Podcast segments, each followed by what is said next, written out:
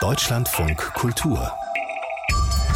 Im Gespräch mit Wladimir Balzer. Herzlich willkommen. Heute geht es uns um eine gefährliche Volkskrankheit, nämlich Krebs. Diagnose Krebs. Wie geht es weiter? Das ist unser Thema heute bis 11 Uhr. Was kann die Medizin tun? Was können wir selber tun, wenn wir betroffen sind, wenn Sie betroffen sind, wenn vielleicht auch Angehörige damit kämpfen müssen mit dieser Situation. Krebs überleben, das ist unser Thema heute, wie mit dieser Krankheit umgehen als eben Betroffener oder eben auch als Freund, als Partner, als Familienangehöriger. Welche Erfahrungen machen Sie? Welche Erfahrungen machen Sie auch mit Ärztinnen und Ärzten, mit den Therapien, mit all dem, was da folgt? Und klar, diese Krankheit verändert ein Leben und eben nicht nur das Leben des Betroffenen, sondern eben auch der Freunde, des sozialen Umfelds Umfeldes und vieles andere mehr. Erzählen Sie uns von Ihren Erfahrungen mit dieser Volkskrankheit, mit dieser so gefährlichen Volkskrankheit, wo es so viele auch neue gute Therapien gibt, die aber immer noch ja, 237.000 Menschen das Leben kostet jedes Jahr in Deutschland. Rufen Sie uns an 0800 2254 2254 0800 2254 2254. Unsere Telefonnummer bis 11 Uhr. Melden Sie sich gerne, erzählen Sie uns von Ihren Erfahrungen. Oder schreiben Sie uns auch gerne unter gespräch.deutschlandfunkkultur.de gespräch.deutschlandfunkkultur.de und gerade was den E-Mail-Weg angeht, wenn Sie da zum Beispiel bevorzugen, eher anonym zu bleiben, dann können Sie das auch gerne tun. Schreiben Sie uns dennoch gespräch.deutschlandfunkkultur.de. Natürlich haben wir hier Expertinnen in der Sendung, wie sich das gehört für das Gespräch. Wir haben Jutta Hübner hier. Sie ist Krebsmedizinerin, Professorin für integrative Onkologie am Uniklinikum in Jena hier im Studio. Schönen guten Morgen. Guten Morgen. Schön, dass Sie da sind. Und Veronika Klingemann. Sie ist in der Krebsberatung in Berlin aktiv, ist psychoonkologische Beraterin, ist also für Betroffene und Angehörige da hat selbst auch Erfahrungen in ihrem eigenen familiären Umfeld mit dem Krebs, auch mit Verlusten. Schön, dass Sie da sind, Frau Klingemann. Guten Morgen. Was genau, Frau Klingemann, bieten Sie an für Menschen, die betroffen sind oder die ja, äh, Freunde, Angehörige von Betroffenen sind? Wir bieten erstmal äh, psychoonkologische Beratung an. Das heißt, alle Menschen, die zu, sich bei äh, uns melden und sagen, ich habe eine Diagnose, mein Vater, mein Partner, meine Tochter, wer auch immer hat eine Diagnose, können zu uns kommen und dann gucken wir erstmal, was ist eigentlich nötig, was brauchen die Menschen. Und das ist ja ein Riesenspektrum von ganz konkrete Fragen, ähm, was muss ich jetzt als nächstes machen, viele sozialrechtliche Fragen, die dann meine Kollegin beantwortet, ähm, aber auch die Frage, was kann ich tun und was ist jetzt mit meinem Leben. Also da bricht ja in der Regel ganz viel auf. Und es ist sowohl Lernen in einem System klarzukommen, man muss auch die Sprache kennenlernen, wenn man in einer onkologischen Behandlung ist, weil das verstehen wir am Anfang Anfang nicht. Das ging mir selber Die ganzen so. Als Fachbegriffe meinen Sie? Oder, oder? Nicht Fachbegriffe. Wer ist eigentlich wann zuständig? Mhm. Ähm, wer kümmert sich eigentlich darum, diese ganzen Dinge, die da äh, untersucht werden, zusammenzubringen? Wer ist mein Ansprechpartner in Alltagsgeschichten? Ähm, also alleine da zu verstehen, wie funktioniert das System? Ja, warum, äh, was ambulant stationär? Das sind ja immer noch zwei Systeme. Und es ist wirklich so am Anfang, dass wir auch versuchen, den Leuten behilflich zu sein, sich auf dieser neuen, in dieser neuen Landschaft zurechtzufinden und so eine Idee von Landkarte zu hm, machen. Ja? Das scheint nicht einfach zu sein. Ne? Ein ist sehr gar nicht einfach. komplexes äh, System an medizinischer Hilfe, an der Suche. Auch äh, es ist hier so, wie ich verstehe, ähm, dass man immer auf der Suche sein sollte, vielleicht als Betroffener gerade nach der richtigen Behandlung, nach der richtigen Therapie, nach dem richtigen Klinikum, nach den richtigen Ärzten, was glaube ich gar nicht so einfach ist. Jutta Hübner, ähm, was passiert eigentlich? Man hat eine Diagnose und dann, wie geht es weiter? Sollte man dann einen, einen anderen Arzt oder eine andere, andere Klinik äh, suchen, sollte man spezifisch auf die Suche gehen, äh, wenn man die Kraft überhaupt dazu hat. Also es gibt so unendlich viele unterschiedliche Krebsarten und unendlich viele unterschiedliche Therapien und Angebote. Wie findet man sich da zurecht? Also ich glaube, wenn man im ambulanten Bereich vielleicht über einen Facharzt die Diagnose bekommen hat, dass er auch die erste Stelle ist, die einem vielleicht sagt, wo man hingehen soll. Wer gibt einem eigentlich die sichere Diagnose? Auch bei Diagnosen muss man ja sicher sein, ja, das stimmt so, was er sagt. Oder ja. überprüft man das dann nochmal? Ähm, da glaube ich, können Patienten sich sehr sicher sein, dass wir sehr gute Mechanismen haben. Krebs also ist sehr gut nachweisbar. Qualitätssicherungsmechanismen in allen Einrichtungen, die werden auch regelmäßig überprüft. Das kriegen wir sehr schnell hin. Und genauso gut gibt es sehr gut definierte Abläufe. Wie wird für den einzelnen Patienten herausgefunden, welche Therapie können wir ihm anbieten? Und es wird auch jede gute Einrichtung für sich entscheiden können, kann ich das anbieten oder schicke ich ihn in ein benachbartes oder auch weiter weg gelegenes Haus, wo zum Beispiel die technischen Möglichkeiten, die operativen Möglichkeiten, die medikamentösen Möglichkeiten da sind. Also die Angst, die immer da ist bei den Patienten, halte ich gar nicht für so ganz wesentlich. Das Richtige ist für mich die Frage, die die Kollegin gerade schon angeschnitten hatte, nämlich wo fühle ich mich auch gut versorgt? Und das muss man sich gut überlegen. Das ist manchmal das kleine Haus in der eigenen Nähe, wo die Familie einen unterstützen kann und nicht die 500 Kilometer entfernte Spezialklinik, die sagt, ich kann es manchmal ein kleines bisschen besser. Und das alles erstmal zu realisieren, ich glaube, das ist das Wichtige in der Begleitung am Anfang, den Druck auch rauszunehmen, das muss jetzt alles in drei Tagen organisiert und verstanden sein. Hm. Wir haben fast Zeit immer nehmen. Zeit. Hm. Ja. Manchmal aber auch nicht. Es gibt ja Krebsarten, die sind so aggressiv, dass also, wirklich nicht viel Zeit vergehen sollte bis zum Beginn der Therapie. Ne? Darf ich protestieren? Wir haben fast immer Zeit. Ich kenne drei Situationen, zumindest mal, wenn ich es im Studentenunterricht mache, wo es schnell gehen muss. Die akute Leukämie, der akute Darmverschluss und manchmal eine Situation bei ganz jungen Patienten mit einem sehr aggressiv wachsenden Tumor. Ansonsten ist ein, zwei, drei, vier Wochen kein Thema. Und ich glaube, mhm. das ist erstmal Das gilt wichtig. für alle Krebsarten, bis auf ja. diese, die Sie gerade genannt haben, bis auf ja. diese eher seltenen, selteneren Fälle. Eher seltener mhm. oder Notfallsituationen, weil vorher gar niemand gemerkt hat, dass etwas Gefährliches im Anmarsch ist. Aber das ist selten. Mhm. Und dann sollte man eben nicht nur nach der, ich sag mal, medizinischen Genauigkeit gehen, sondern auch nach dem psychosozialen Umfeld. Verstehe ich so richtig? Dass man sucht einen Ort, eine, Thera eine Therapieort, an dem man auch aufgehoben ist, an dem man ja. sich auch verstanden fühlt, an dem man ja. auch gut kommunizieren kann zum Beispiel? Ja, ähm, ich würde mir das wünschen, dass unsere Patienten das verstehen. Ich, Sie merken, ich zögere ein bisschen, weil ich möchte natürlich nicht, dass der Patient dann irgendwo landet, wo gar keine gute mhm. Medizin mhm. gemacht wird. Das gibt es ja auch aber etwas, wo man weiß, es ist Expertise und die Hinweise sind Zertifizierungen, Schwerpunktpraxen und dann gucken, stimmt die Chemie?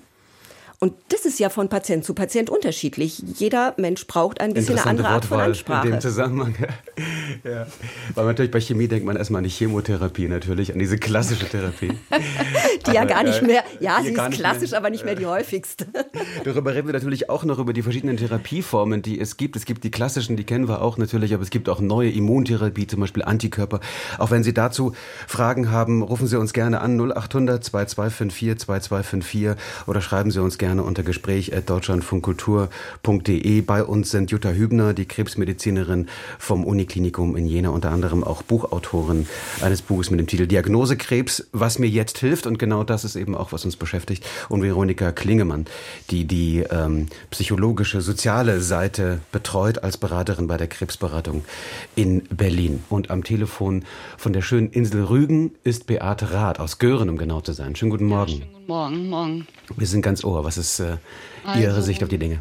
Ja, ich bin Angehörige. Mein Mann ist vor vier Wochen verstorben und hatte vor viereinhalb Jahren eine, also eine Krebsdiagnose erhalten, metastasierendes Prostatakarzinom im Alter von 56 Jahren, was durch eine ausgelöste, durch die Metastasen ausgelöste Querschnittlähmung erst sozusagen ans Tageslicht kam. Das sind zwei Diagnosen, die man innerhalb von einer Stunde erhält, ähm, die einem das Leben also um mehr als 180 Grad drehen. Und ähm, die Querschnittlähmung ist auch ähm, operiert worden und also die Metastasen und die ist auch zurückgegangen. Aber man steht also derartig äh, vor den Kopf gestoßen da und eine Aufklärung ist total mangelhaft. Also insgesamt auch über die Therapien. Man ist ja in einer absoluten Ausnahmesituation als Betroffener und auch als ich als Angehörige. Ich bin ähm, gelernte Krankenschwester. Ich habe zehn Jahre als solche gearbeitet.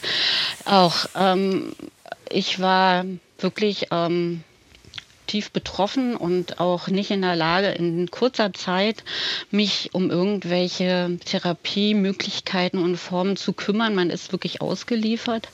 Und ähm, wenn man so, also es ist ja, also bei Prostatakarzinom in dem Stadium ähm, kommen dann so Therapien, die auch für das Leben entscheidend sind. Hormontherapien, die also sämtlichen äh, Sex nicht mehr möglich machen.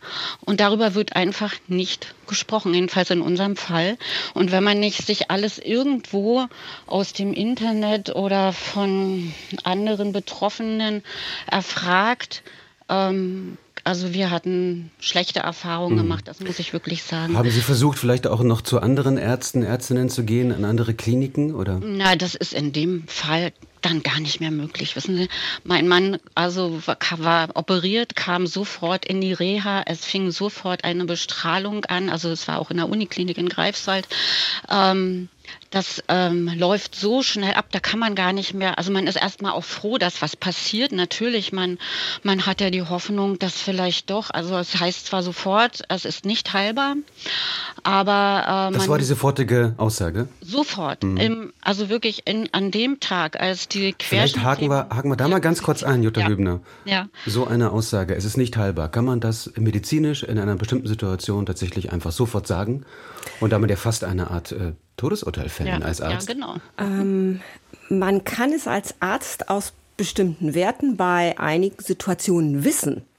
Ob man es in dem Moment gerade am ersten Tag hm. gleich sagt oder nicht, ist eine ja. ganz andere Entscheidung. Und da braucht es eigentlich eine ganz enge Interaktion zwischen dem Arzt, der das Wissen im Kopf hat und überlegt, heute oder erst später, und der gucken muss, kriege ich Signale. Für manche Patienten ist es wichtig, die wollen das sofort wissen. Was heißt eigentlich heilbar oder therapierbar? Das sind ja unterschiedliche Dinge. Ne? Was heißt denn dann Krebs heilen? Heißt ja nicht automatisch, dass man ihn final besiegt, sondern dass man erst einmal einfach das Leben verlängert. Ne? Also vielleicht müsste man versuchen, das ah. erstmal äh, versuchen zu formulieren. Oh. Äh, weiß ich, Frau Rath, wie, wie war das bei Ihnen, als gesagt wurde, nicht heilbar? Wurde damit auch gesagt, Ihr Mann hat nicht mehr lange zu leben? Oder wurde damit gesagt, er müsste, wenn er Glück hat, mit dieser Krankheit weiter jahrelang leben und es könnte schwierig werden? Wie war genau die Formulierung? Naja, die Formulierung war wirklich nicht heilbar und es gibt dafür keine Therapie, die die das noch länger, also wesentlich länger ähm, das Leben verlängert. Man hatte so gesagt, wenn Sie Glück haben, dann sind noch die nächsten zwei Jahre ganz gut. Danach, naja, wissen wir nicht genau. So ähnlich war es auch. Also es ist eigentlich auch so eingetreten. Wir wissen ja nicht, seit wann er an sich ähm, den Krebs in sich getragen hat. Und ähm, ja, also ich sag mal so, die ersten zweieinhalb Jahre waren noch ganz gut. Dann ging die Chemotherapie los und damit ähm, ja, ging es eigentlich nur bergab. Mhm. Also das muss ich leider so sagen. Und das waren dann auch so Therapie, wo wir, eigentlich hatten wir gekämpft, vier Jahre um eine ganz andere Therapie, die jetzt kurz vor Schluss dann endlich äh, passierte. Und dafür war mein Mann leider schlichtweg zu schwach, war das? zu krank. Das ist eine, ähm, eine Nuklidtherapie, eine sogenannte Radioligantentherapie. Das ist auch eine neue Therapie. Also die gibt es noch gar nicht so lange. Die verläuft zyklisch. Das heißt, man bekommt alle sechs bis acht Wochen ein äh, radioaktives Medikament infundiert, also per Infusion. Und ähm, damit werden die Metastasen Metastasen im Körper direkt bestrahlt, also wenn man das mal so laienhaft sagen kann. Und das ist ähm, eine Therapie, die ist wohl also so wie ich weiß, seit äh, zwei Jahren etabliert oder zugelassen ist. Vorher war das eher in so einem äh, ja, in so einem Schwebezustand. Da wurde das auch durchgeführt, aber es war, ja, ja. weiß ich nicht so. Aber ich will nochmal zurück zum, zum Arzt-Patienten-Verhältnis, Frau Hübner. Sie hatten ja. darüber gesprochen, mhm. ähm, dass man eben nicht gleich sofort rausplatzen sollte als Arzt mit solchen Diagnosen oder mit solchen Perspektiven. Ja. Ne? ja, und wir müssen ja auch wissen, dass möglicherweise unter den Wörtern, und da sind ja jetzt gerade schon einige im Raum, auch verschiedene Menschen ganz unterschiedliches verstehen. Ähm, da gibt es die Begrifflichkeiten wie heilbar, nicht heilbar. Dann gibt es, kann man länger mit überleben oder nicht lange mit überleben. Dann gibt es kurativ und palliativ als Fachbegriffe. Ich glaube, die Ärzte wollten hier klar machen, ganz weg bekommen wir das nicht. Aber wir können einiges tun, um Lebenszeit mit Lebensqualität zu gewinnen. Das kann man nur vielleicht ein bisschen besser ausdrücken. Ähm, die zeitliche Prognose halte ich immer für gefährlich. Erstens Aber mal. Das ist die Frage, die immer wieder gestellt wird, ne? Die, die, das wie ist eine Frage, die noch? genau, ja, die interessiert Patienten. Aber ja. muss ich ein Ablaufdatum geben? Also Weihnachten wird nicht mehr. Oder kann ich sagen, erstmal, ich taste mich mal ran. Es ist zeitlich begrenzt. Wir wissen aber nicht, wie lange. Und wenn dann ein Patient nachfragt, kann ich vielleicht auch eine Größenordnung geben. Reden wir über 10 oder 20 Jahre? Das gibt es ja mittlerweile viele Patienten. Hängt von der Krebsart Und da denkt vielleicht ne? jemand, der 60 ist, ist eigentlich super. da hätte ich sowieso mit dem Herzinfarkt längst gerechnet. Manchmal weiß ich aber auch aus meiner ärztlichen Erfahrung, es ist wahrscheinlich kürzer. Aber für den einzelnen Patienten weiß ich es nie. Das sind dann die, die drei Jahre später kommen und sagen, Doktor, ich komme gerade von Urlaub zurück. Und das muss man auch, diese Tür offen machen. Also sagen, es sind wirklich statistische Daten. Jetzt müssen wir mal gucken, was bei Ihnen passiert, was wir zusammen erreichen können oder was, äh, wie sich die Sache entwickelt. Also immer eine Tür offen lassen und Gesprächsmöglichkeiten offen lassen. Mhm. Und das hilft auch bei der Therapie selbst, Veronika Klingemann? Also diese Art von Kommunikation, hilft das tatsächlich? Ich meine, man sagt ja immer, es gibt das eben sozusagen die physiologische Komponente, klar, die ganz konkreten, ich sag mal, schulmedizinischen klassischen Therapien und dann eben diese mentale, psychologische Komponente. Das hilft absolut. Also ich meine, gerade bei der Frage, wie lange habe ich noch zu leben, da ist ja mhm. wirklich diese Spannung. Es wollen die Patienten wissen und dann hab, kommen zu uns Leute, die sagen, ja, also jetzt ist mein Expire Date, ne? Also jetzt ist vorbei. Und das macht was mit denen. Also vorher diese Angst, äh, werde ich das noch überleben und so weiter, so. Und das andere ist, ja, diese Kommunikation ist so wesentlich, weil ähm, auch was die äh, Anruferin gerade gesagt hat, sonst fühlt man sich ausgeliefert einem Apparat, versteht zum Teil Dinge, ähm, schreckliche äh, Aussagen, ähm, die einem über einen fallen sozusagen. Und wenn es eine gute Kommunikation gibt, bin ich als Person sofort ganz anders beteiligt und kann auch meinen Teil in diesem ganzen Prozess übernehmen. Das ist unendlich wichtig. Mhm. Tatsächlich. Was, was würden Sie Beate Rath noch raten in der Situation? Jetzt ist ja Ihr Mann leider verstorben, aber jetzt im Nachhinein, wie geht man mit so einer ja auch traumatischen letzten, letztlich Erfahrung um, dass eben der Partner stirbt und dann eben in so einer Geschwindigkeit und dann mit diesen schlechten Erfahrungen offenbar mit dem System der medizinischen Behandlung? Das ist schwer zu sagen, aber ich glaube, was ich ihr raten würde, und das ist ja das, was sie gerade macht, indem sie anruft, ihre Erfahrung teilt. Mhm. Das ist etwas sehr Heilsames tatsächlich, das zu tun. Und ähm, vielleicht auch, es gibt Trauergruppen, verschiedene Formen von äh, Austausch und was manche Menschen nach so einem Verlust machen, ähm, wenn sie das, was sie an Wissen gesammelt haben, weitergeben in Form von anderen Selbsthilfegruppen oder sich engagieren, weil Beate hat ja auch eine relativ hohe Kompetenz jetzt über welche Therapien und hatte ja auch eine Idee, wie soll das gehen. Mhm. Können Sie, Frau Rath, trotzdem weiterarbeiten in Ihrem Beruf oder ist es jetzt schwierig geworden für Sie als Krankenschwester? Ja. Na, ich bin ja gar nicht mehr, also ich arbeite nicht mehr als Krankenschwester. Ah, okay. Das war sozusagen äh, mein früherer Beruf.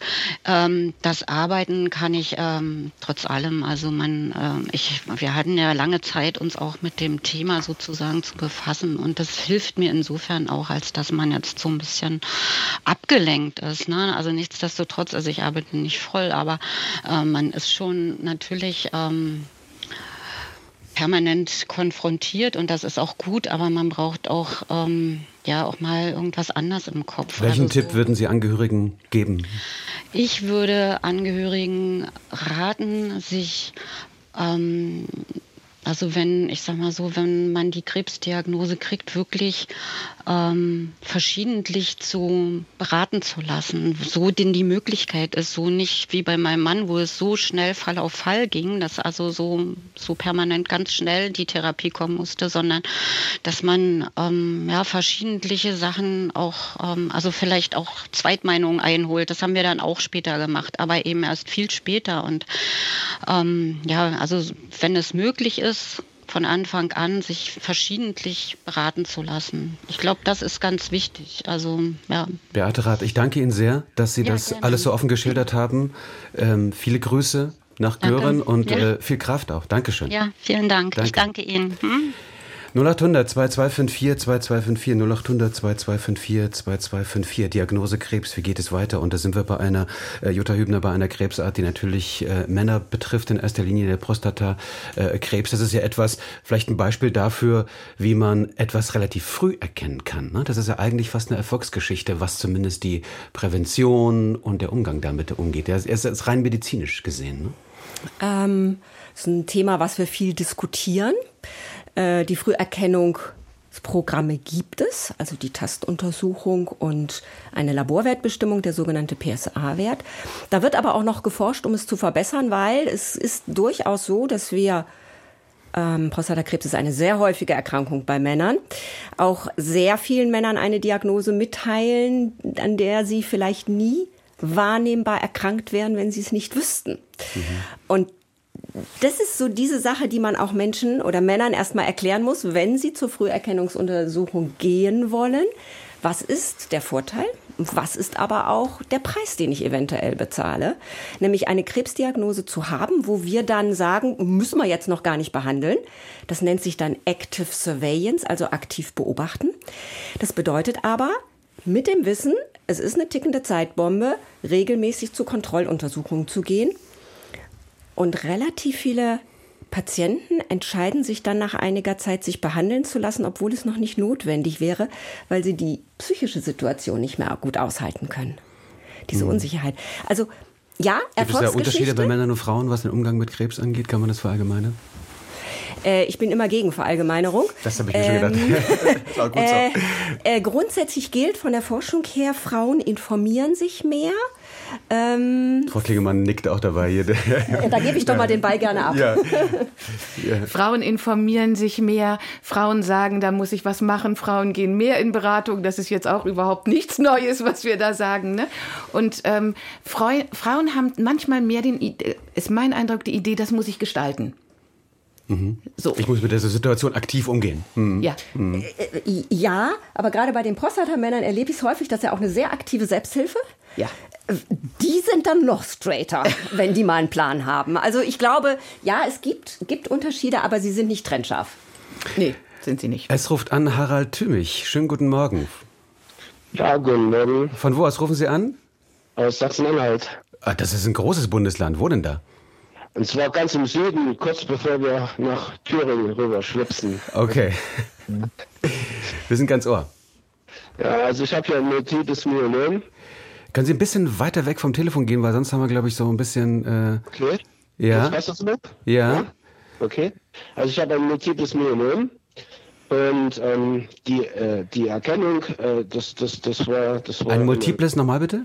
Mi ein multiples Myeloom. Okay. Das heißt auf, auf, auf gut Deutsch ein, ein Knochenmarkskrebs. Das ist nicht heilbar, sondern nur äh, behandelbar.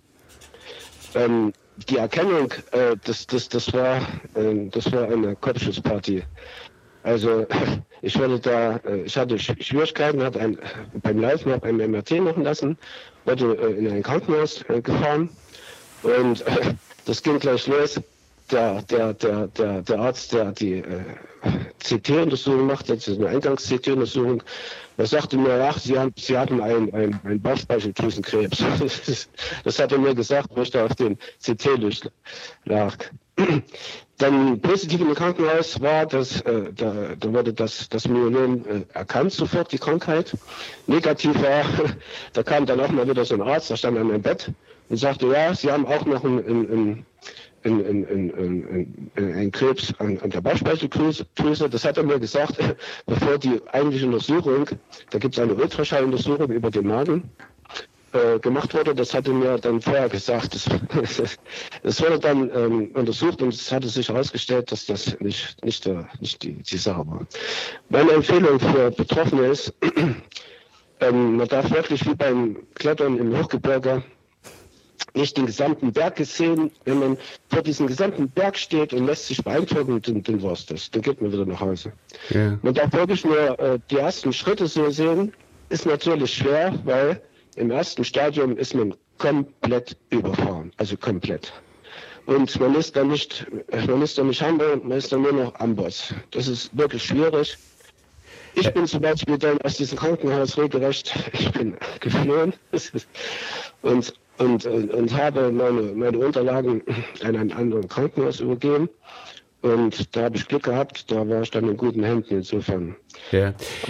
Das heißt, ich, ja, ich höre so ein bisschen aus Ihren Worten, ich reite jetzt auch mal in die Runde, Veronika Klingemann, Jutta Hübner, ähm, dass man versuchen muss, die kleinen, die ersten Schritte zu gehen. Ist das eine richtige Haltung von Klingemann? Aber das absolut. Ja, das, ja. das, Bild vom Berg, vielen Dank, ne, das nehmen wir ganz häufig oder andere Formen, weil dann haben wir manchmal die Situation, die Therapie steht an, Chemotherapie erstens ist es oft mit, mit Angst verbunden, dann ist die erste, es war anstrengend, aber es ging noch ganz gut und dann zu sagen, ja, aber ich weiß ja, ne, ich habe ja noch eins, zwei, drei, vier und man sagt ja, und das wird schlimmer und wie wird das gehen? Und dann, also da kann man sich das richtig vorstellen und da kann man nur sagen, jede Etappe ist für sich zu schaffen. Hm. Das ist wirklich äh, im Hier und Jetzt, das kommt sowieso bei so einer ähm, Erkrankung ganz wichtig, aber zu sagen, ein Schritt nach dem anderen.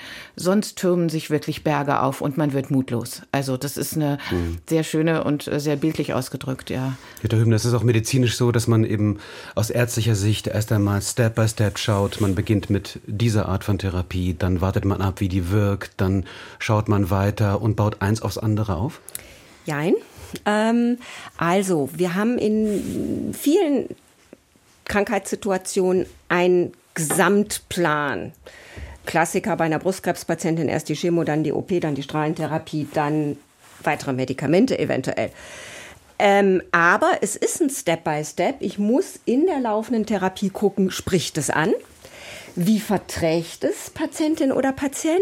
Wann muss ich Dosierungen verändern, Zeitabstände verändern, vielleicht noch mal ganz neu denken? Also es ist so ein permanentes Checken, gucken, neu entscheiden, was eigentlich das Schöne an der ganzen Geschichte ist, weil dadurch wird es auch sehr individuell, wenn man es gut macht. Und, ganz, und das sollte es eben auch sein. Ne? Das, das sollte jede sein. Krebsbehandlung ist individuell und jeder Krebs ist letztlich auch unterschiedlich. Ja, ne? Und deshalb ist es wichtig, dass Patienten auch wissen, sie müssen teilweise sich auch durchsetzen, es uns zu sagen, wie es ihnen damit geht. Mhm. Und auch, das kommt bei uns ganz häufig, dann sind die Werte schlecht, die Chemo muss verschoben werden, große Panik, was passiert dann? Das gehört auch dazu zu sagen, das ist ein fließender Prozess. Dann setzt man mal eine Woche auf, dann aus, dann guckt man, was genau das, was Sie gesagt haben, Frau Hübner, ähm, dann wird es angepasst. Aber ganz wichtig, das ist nicht in Stein gegossen, sondern das entwickelt sich wirklich. Und äh, da ist Spielraum. Und dem Patienten an der Stelle die Möglichkeit, wenn er jetzt einen Schreck kriegt, oh, da wird was verändert, das ist schlecht für mich, diese Frage auch stellen zu dürfen und eine gute Antwort drauf zu geben. Ich glaube, das ist ganz wichtig. Ja. Und eben die Frage, weil Sie sagen, der Patient soll sich äußern und sagen, wie es ihm geht damit. Da gibt es natürlich klar, die Körper, also Körper reagiert unterschiedlich auf diese verschiedenen Therapien. Ich würde gerne verstehen, äh, auf der einen Seite versucht man natürlich auch mit aller möglichen Kraft diesen Krebs zu besiegen aus medizinischer Sicht. Auf der anderen Seite gibt es aber so etwas wie Lebensqualität, auch während der Therapie. Ja, wie kriegt man das in eine Balance? Also, wenn man ja als Arzt muss man sagen, ich sage jetzt mal ganz hart, jetzt halten Sie durch, wir schaffen das. Es geht Ihnen jetzt nicht gut, das ist keine gute Zeit, aber es wird funktionieren. Was ich mir wünschen würde, wäre, dass man an solchen Entscheidungspunkten mit dem Patienten eine Werteklärung macht. Also, ist es das Überleben, das Kämpfen, vielleicht auch um jeden Tag, um jede Woche, jeden Monat? Oder ist es die Lebensqualität und zum Beispiel, ähm, ich will jetzt aber eine Runde klettern gehen? Und ich weiß, es ist vielleicht ein bisschen nicht so ganz optimal für die Therapie, aber jetzt ist das optimale Jahreszeit dafür, sowas zu machen auch den Mut als Arzt zu haben, sich auf sowas mit dem Patienten einzulassen, aber dann auch offen zu sagen, wir wissen nicht ganz genau, was das vielleicht für einen Einfluss auf das Therapieergebnis hat, aber ich kann es verstehen und wir ermöglichen solche Sachen. Ich glaube, das ist extrem wichtig. Mhm. Auch ganz häufig Thema bei uns. Fahre ich jetzt noch nach Mexiko? Ja? Ja, immer los. Zum Beispiel. Okay, Wie geht das mit meinen Chemotherapien? Mitten in der Therapie. Mitten in der Therapie. Los. Los. Ins und Flugzeug, acht Stunden Flug irgendwo hin. Gut, muss schon auch geguckt werden. Das mhm. war ein Mann mit Hirntumor, äh, wo man sagt, muss man schon alles ein bisschen machen. Ähm, aber das sind die wichtigen Sachen, nämlich dieses Austarieren. Und das ist ein großer Teil der Arbeit zwischen Lebensqualität, medizinischen Notwendigkeiten und wie kriege ich das hin. Und das sind individuelle Dinge bei den jeweiligen Patienten. Harald Thümmich, ich danke Ihnen sehr für Ihren Anruf und viele Grüße. Dankeschön. Dankeschön. Und äh, Nella Rausch ruft an von unterwegs, vermute ich mal, gerade vom Handy? Nein, ich bin nicht unterwegs. Ich bin Von wo aus rufen Sie Berlin. In Berlin. In Berlin, mhm. ja. Mhm. Wir sind ganz ohr. Das ist Ihre ja. Erfahrung. Also ich hatte, ich wurde diagnostiziert mit einem Non-Hodgkin-Lymphom im vierten Stadium. Das war Ende 2015. Was ist das? Genau. Das ist eine Form von Blutkrebs. Mhm. Ja, und das war natürlich, äh, also es gibt nur vier Stadien, um das mal vorweg zu äh, sagen. Und äh, meine Überlebenschancen waren 95 Prozent. Das ist eine Menge. Und da war ich dann auch erstmal so in Sicherheit. Bloß dann hörte ich nach äh, sechs Monaten, ach, ich bin etwas aufgeregt, ähm, äh, das, das Wort äh, Therapieversagen was natürlich nicht schön ist. Und, äh, und nee, so, das hört man nicht noch, gerne. Nein. Nein. Mhm. Und dann haben die Ärzte natürlich gesucht und dann sollte ich in eine Studie rein, eine KT-Studie, die inzwischen als Standardtherapie auch zugelassen ist. Bloß da passt eine ich nicht Was rein. heißt das, KT-Studie? Das ist so eine, das weiß die Expertin sicher noch besser zu erklären. was ist eine KT-Studie? Kurz in einem eine, Satz. Äh, eine Therapie mit Zellen, Immunzellen vom Patienten, die gegen den Tumor trainiert werden. Ah, also eine Immuntherapie. Genau. Das, genau, was das, äh, seit ein paar Jahren immer häufiger auch angewendet wird. Was richtig, genau, genau. So, und da gehörte ich, gehörte ich dann so zu, wäre ich in die, in die Studienphase gekommen, das war in Köln. Und dann passte ich aber nicht in die Studie und wurde erst gar nicht aufgenommen, wieder ein Schock. Und dann haben die Ärzte ein Off-Label-Use gemacht mit mir, auch wieder ein neues Wort. Also wir haben ein Medikament, eine Immuntherapie äh, bei mir versucht, die für eine andere Erkrankung zugelassen ist, aber nicht für meine. Und da waren die Chancen drei Prozent. Und ich telefoniere hier mit Ihnen. Also und musste dann aber noch eine Stammzelltransplantation machen. Eine, Sie haben ja wirklich Allogene. nichts ausgelassen da bei Ihnen, ne? Nein, therapeutisch gesehen. Ne? sagte mein Arzt auch immer. Nehmen wir alles mit, nehmen wir alles mit. Ja, genau. Und da habe ich einen äh, Stammzellenspender ähm, äh, gefunden. Da ist auch mal mein an äh, Aufruf an dieser Stelle. Bitte gehen Sie spenden, das geht schnell, Stäbchen rein, Spender sein. Und der war damals 18 Jahre jung und wir stehen nach wie vor im guten Kontakt miteinander. Und äh, ja, und seitdem geht es bergauf. Und ich bin im, inzwischen krebsfrei. Sie klingen gut, Frau Rausch, wenn ich das sagen darf. Hm. ja, Sie können sogar lachen über diese ganze Thematik. Ja, das, äh, das ist auch eine Botschaft meinerseits. Mit Humor kommt man, also, ähm, also ich, es heißt ja immer, die Hoffnung stirbt zuletzt. Ich würde behaupten, der Humor äh, stirbt zuletzt. Ähm, ohne das kommt man da nicht durch. Und die Ärzte haben sich auch manchmal gefragt, wieso. Ähm, wieso lacht sie so? Raus, wie, wie, wie, schafft die Frau Raus, das uns so zu motivieren, dran zu bleiben und so. Äh, ich denke mal, das war auch eine, ein Teil ähm, der Magie, um es mal so zu sagen, ja, äh, warum es dann äh, gefunzt hat. Und ähm, ja, und auch die Botschaft zu sagen, gib dich niemals auf. Das ist für mich eine ganz, ganz wichtige Sache. Sie haben auch die äh, Ärzte mit motiviert. So, so höre ja, ich das raus ja, aus Ihren Worten. Ja, ja. absolut. Äh, also die Patienten sind bei, wir, bei, einer, bei, bei, so einer guten, bei einer guten Grundhaltung auch für die Ärzte nicht, nicht schlecht absolut. als Motivationsträger. Absolut. Ja, so eine mhm. Beziehung aufzubauen, das ist für mich ganz wichtig. Und deswegen habe ich auch so einen Ratgeber gemacht, weil ich ja mitbekommen habe, ich komme auch, muss ich dazu sagen, aus einer sehr großen Arztfamilie. Das heißt, ich habe nicht das Weißkittel-Syndrom. Ich weiß, dass Menschen, also Ärzte Menschen sind, wie du und ich. Ich habe da keine Berührungsängste, wie auch. Und, Aber es wurde ähm, viel ausprobiert bei Ihnen. Das heißt, Sie sind eigentlich zufrieden mit den Ärztinnen und Ärzten und mit absolut, dem, absolut. wie Sie behandelt wurden und äh, welche Möglichkeiten Ihnen gegeben worden sind. Ja, absolut. Also mhm. ich, am Anfang hatte ich Pech. Da hatte ich eine Ärztin, die gemeint hat, ich hätte eine Eisenspeicherkrankheit, eine niedergelassene. Und ich würde wohl ein bisschen viel über Durst trinken. Äh, und das war, das war schon fett. Aber danach äh, ging es dann äh, wirklich bergauf. Und ich habe auch einen niedergelassenen Arzt gehabt, zu dem ich dann vom DRK Westend aufgenommen, von dem ich dann aufgenommen wurde in seine Praxis. Und der dann nach der ersten Chemotherapie gesagt hat, nee, das Ding ist mir zu groß. Das können wir hier so nicht wuppen. Ich überweise sie in die Charité. Und das fand ich, also so im Nachhinein muss ich sagen, meine Güte, was hatte der Mann für eine Größe, das auch so zu entscheiden. Und er hat auch immer ganz klar mit mir gesprochen. Und wir haben ziemlich viel durchgemacht am Anfang.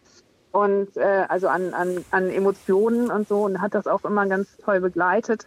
Und äh, ja, in der Charité war ich echt, ähm, ja, war ich gut aufgehoben. Und ich muss auch sagen, äh, der, die Patientenmusik ist auch wichtig auf der Station. Also in unser Zimmer kamen die Krankenschwestern immer sehr gerne, äh, weil wir vernünftig gesprochen haben und die nicht als Dienstleister empfunden haben. Mhm. Das gibt es nämlich leider auch.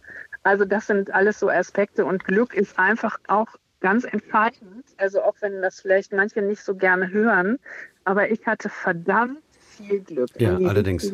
Allerdings. Ja, angesichts ja. dieser Prozentzahlen, die Sie da am Anfang ja. genannt haben, welche Chancen ja. Sie gehabt haben sollen und dann telefonieren Sie uns mit uns hier wunderbar, haben sogar noch einen Ratgeber geschrieben und ja. Äh, klingen, klingen sehr gut und sehr, äh, sehr zuversichtlich. Ähm, da ist aber das Stichwort Immuntherapie gefallen. Und ja. ähm, das würde ich gerne nochmal an Jutta Hübner auch äh, weitergeben, die Krebsmedizinerin hier, die ja auch mitforscht. Ähm, das ist ja das, was wir in den letzten Jahren immer häufiger hören. Also verschiedene neue Therapiearten. Gut, es gibt die klassischen Bestrahlung, Chemo, Operationen, aber jetzt eben auch Immuntherapie. Wenn ich das richtig verstehe, ist, wird da das äh, menschliche Immunsystem darauf getrimmt, gegen diese Krebszellen vorzugehen, oder? Genau, das ist die Grundidee, der Traum seit den 50er Jahren. Und so mittlerweile hat man verstanden, wie das Immunsystem grundsätzlich überhaupt Krebszellen erkennen und angreifen kann. Warum das häufig erstmal nicht passiert, weil das sind ja körpereigene Zellen. Und jetzt versucht man, diese Schalter umzulegen, die dann dazu führen, dass Immunzellen die Krebszellen erkennen und angreifen können oder das ganz äh, naja, es ist schon gar nicht mehr das Neueste, diese KT-Zellen, wo man wirklich Patienten eigene ähm, weiße Blutkörperchen, Immunzellen nimmt und sie im Labor trainiert. So kann man es, glaube ich, beschreiben. Die gehen zur Schule mhm. und dann kriegt der Patient sie wieder zurück. Jetzt denken immer alle Für jeden einzelnen Patienten individuell. Ja, mhm. ja. Und hm. das ist das natürlich ist ein Aufwand, eine ja. mega hm. Sache. Ja. ja. über die Finanzen reden wir vielleicht nicht, aber ja. es ist, ja, äh, diese Sachen zu verstehen ist, ist fantastisch. Aber man darf nicht glauben, dass das nebenwirkungsfreie Therapien sind, nur weil es körpereigene Zellen sind. Das kann richtig heftig werden. Also überschießen auch? Ja. Äh, überschießende Reaktion, das haben wir auch bei unseren anderen Immuntherapien. Eine der wesentlichen Nebenwirkungen ist, dass das Immunsystem dann eben auch gesunde Zellen erkennt und Schaden anrichtet. Schlecht. Deshalb nicht für jeden Patienten ist das geeignet. Ich glaube, das ist auch nochmal eine wichtige Gibt es bestimmte Krebsarten, für die es geeignet ist? Also wir hören es jetzt hier bei Blutkrebs, ist es zumindest ja, versucht worden? Äh, wie gesagt, es gibt verschiedene Arten von Immuntherapien mhm. und ähm, es laufen bei fast allen Tumorarten die Studien. Bei einigen wissen wir schon, dass es funktioniert oder zumindest bei einem Teil der Patienten funktioniert. Bei anderen wissen wir, dass es nicht so funktioniert, wie wir es bisher können. Das muss im Einzelnen wirklich erforscht werden. Nella Rausch, ich danke Ihnen sehr für den Anruf. Ich wollte noch ganz kurz also ja. erstmal sagen, dass ich einen Blog habe, der Zellenkarussell hat, äh, heißt und dass das Buch heißt, warum sagt mir das denn niemand, was man nach einer Krebsdiagnose alles wissen muss. Aber was ich Vielleicht auch kann man ja die wollte, Energie, die Sie jetzt bei diesem Telefonat hier rübergebracht haben, auch aus diesem Buch, aus diesem Blog noch mitnehmen. Also das wäre ja, vielleicht gut für Podcast, viele Betroffene. Das, das auch noch. Nee, Sie sind aktiv, habe ich den Eindruck. Absolut.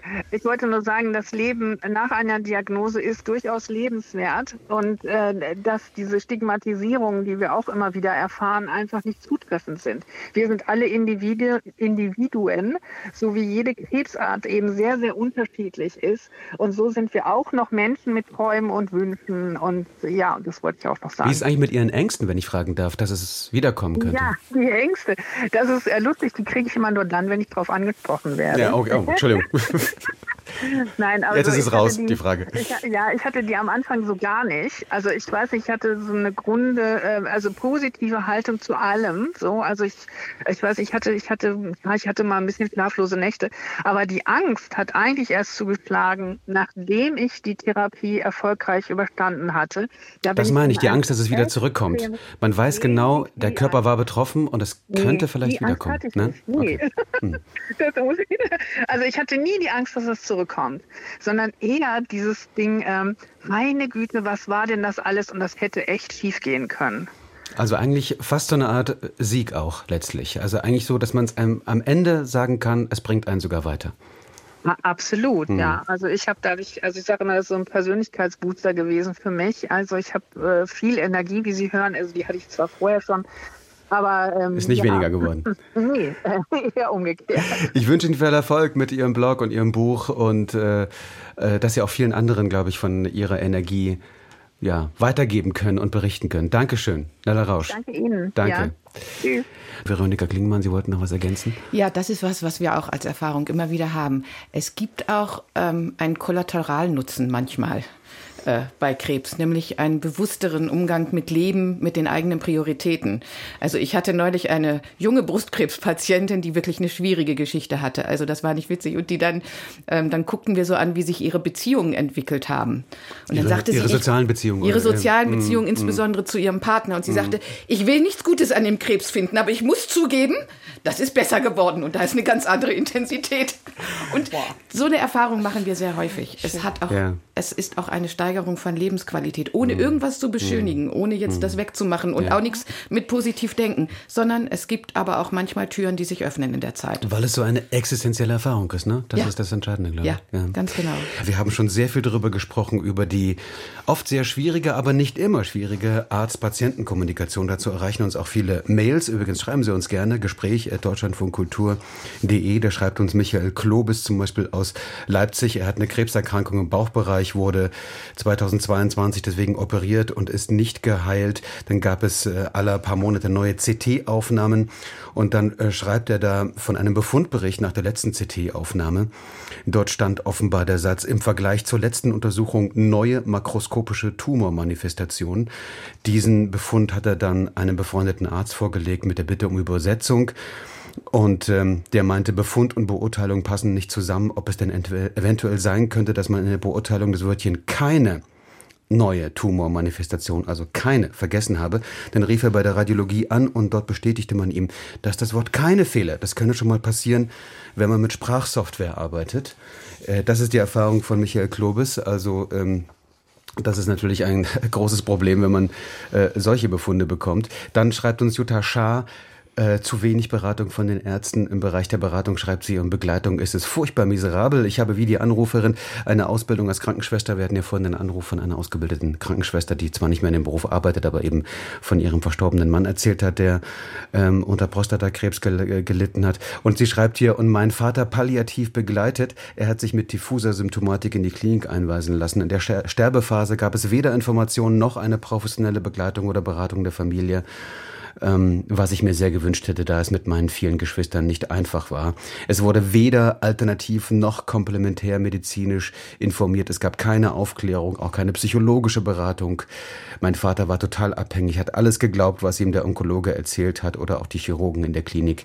Mein Vater hatte gar nicht die Kraft, selbst zu sagen, gar zu entscheiden, was er will. Also diese Erfahrungen werden immer wieder geschildert. Wie kann man da, Veronika Klingemann, Jutta Hübner, überhaupt als Angehöriger etwas tun? Also äh, wie erreicht man etwas in so einer schlimmen Situation, wenn die Kommunikation so schlecht ist? Also, welche Möglichkeiten hat man da? Was kann man tun? Das ist man kann es immer nur wieder versuchen zu kommunizieren. Also letztendlich, ich überlege gerade, ja, in einer akuten Situation diese was Sie gerade ähm, vorgelesen haben, hört sich ja noch komplexer an. Viele Geschwister, da sind ja dann manchmal ja. auch ähm, Uneinigkeiten darüber, ähm, wer hat hier was zu sagen und wie wird unser Vater versorgt. Das heißt, das ist auch eine sehr schwierige Situation dann für Ärzte, ähm, sich dazu zu verhalten. Also da kann ich nur fantasieren, da macht man dann weniger als mehr, um nicht in irgendwelche Fettnäpfchen zu treten.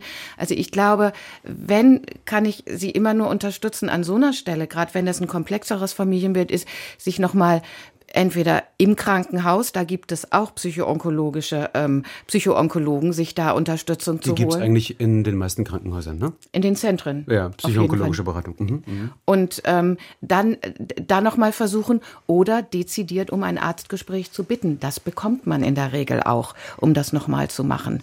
Ähm, aber das klingt für mich nach einer Situation, wo sich auch Familienkonstellation mit einer schwierigen Behandlungssituation trifft. Da muss Passiert das öfter, solche komplexen familiären Situationen, die dann eben auf unzureichende Kommunikation treffen im Krankenhaus? Ist das, das so? Das passiert Alltag? öfter und mhm. das ist ausgesprochen schwierig, weil so das mit der Kommunikation in den Krankenhäusern ist anders als es war, aber jetzt nur nicht so, dass man sagt, das ist so, wie wir uns das vorstellen. Und wenn dann noch eine Familiendynamik dazu kommt, ist das ähm, ausgesprochen schwierig, ja. Mhm. Also manchmal gibt es Ärzte, die sagen, okay, wir setzen uns, also das habe ich auch schon erlebt, die die ganze Familie zusammenholen und sagen, wir setzen uns alle an einen Tisch.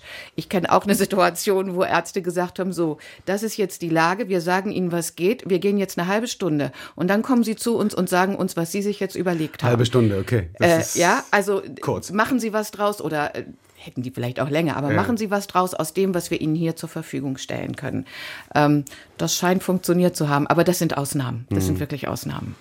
Haben Onkolo ja, Frau Hübner, bitte. Ich ähm, glaube, was hilfreich sein kann in so einer Situation, sich mal zu orientieren, wer könnte mir noch weiterhelfen. Der Psychoonkologe. Ich würde sehr dafür plädieren, eine Berufsgruppe, die wir fast vergessen haben, sind die Krankenhausseelsorger die unabhängig sind. Und das hat nichts mit Kirche und Religion zu tun, ähm, sondern Bei das hat. Seelsorger denkt man immer gleich an den genau, Tod. Genau, die mit dem Biss, Kreuz. Aber denkt man an den Tod. Ja, oder? auch, ja. Aber ich kann es nur nee, empfehlen. Gucken Sie negativ. mal. Es mhm. ist die unabhängige Person, die sortieren helfen kann. Ähm, dann ein Punkt, der, glaube ich, hier in dem Fall wichtig ist, was häufig zu spät kommt, ist, dass dezidiert Palliativmediziner dazu gerufen werden.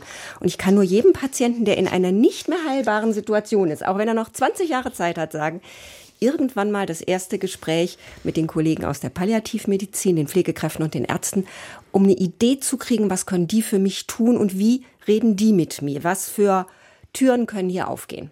Hm. Es gibt auch mal wieder E-Mails äh, von Menschen, die uns schreiben, dass es auch um das Kämpfen geht, dass es vielleicht aber auch einen gewissen Druck gibt von außen auf Patienten, dass sie kämpfen müssen, dass sie positiv bleiben sollen.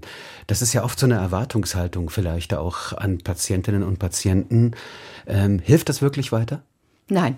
Definitiv nicht. Also es macht Druck, äh, wenn die Idee ist, du musst kämpfen, du musst das positiv sehen. Das führt, und das hat sich, finde ich, weiterentwickelt. Also das führt dazu, ich sitze in einer Beratung mit einer Frau, die eine Brustkrebserkrankung und auch noch einen schwerkranken Mann hat, die das wunderbar macht. Und dann fängt sie an zu weinen und sagt, oh nee, ich, ich soll ja positiv sein.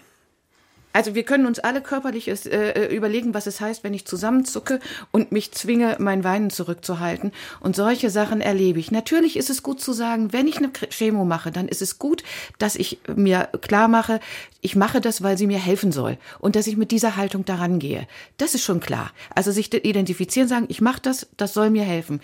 Nur wegzumachen, was es für mich bedeutet, ist nicht hilfreich. Und dieses Kämpfen ist oft ein Punkt, wenn Leute mutlos sind, was was man manchmal ist und nicht weiter wissen. Und da kommt dann wahnsinnig viel Druck und der hat sich wirklich, finde ich, enorm verstärkt. Und mhm. das ist überhaupt nicht hilfreich, im Gegenteil. Ist stärker geworden in den letzten Jahren, der Druck, die Erwartungshaltung, dass man kämpfen muss, soll?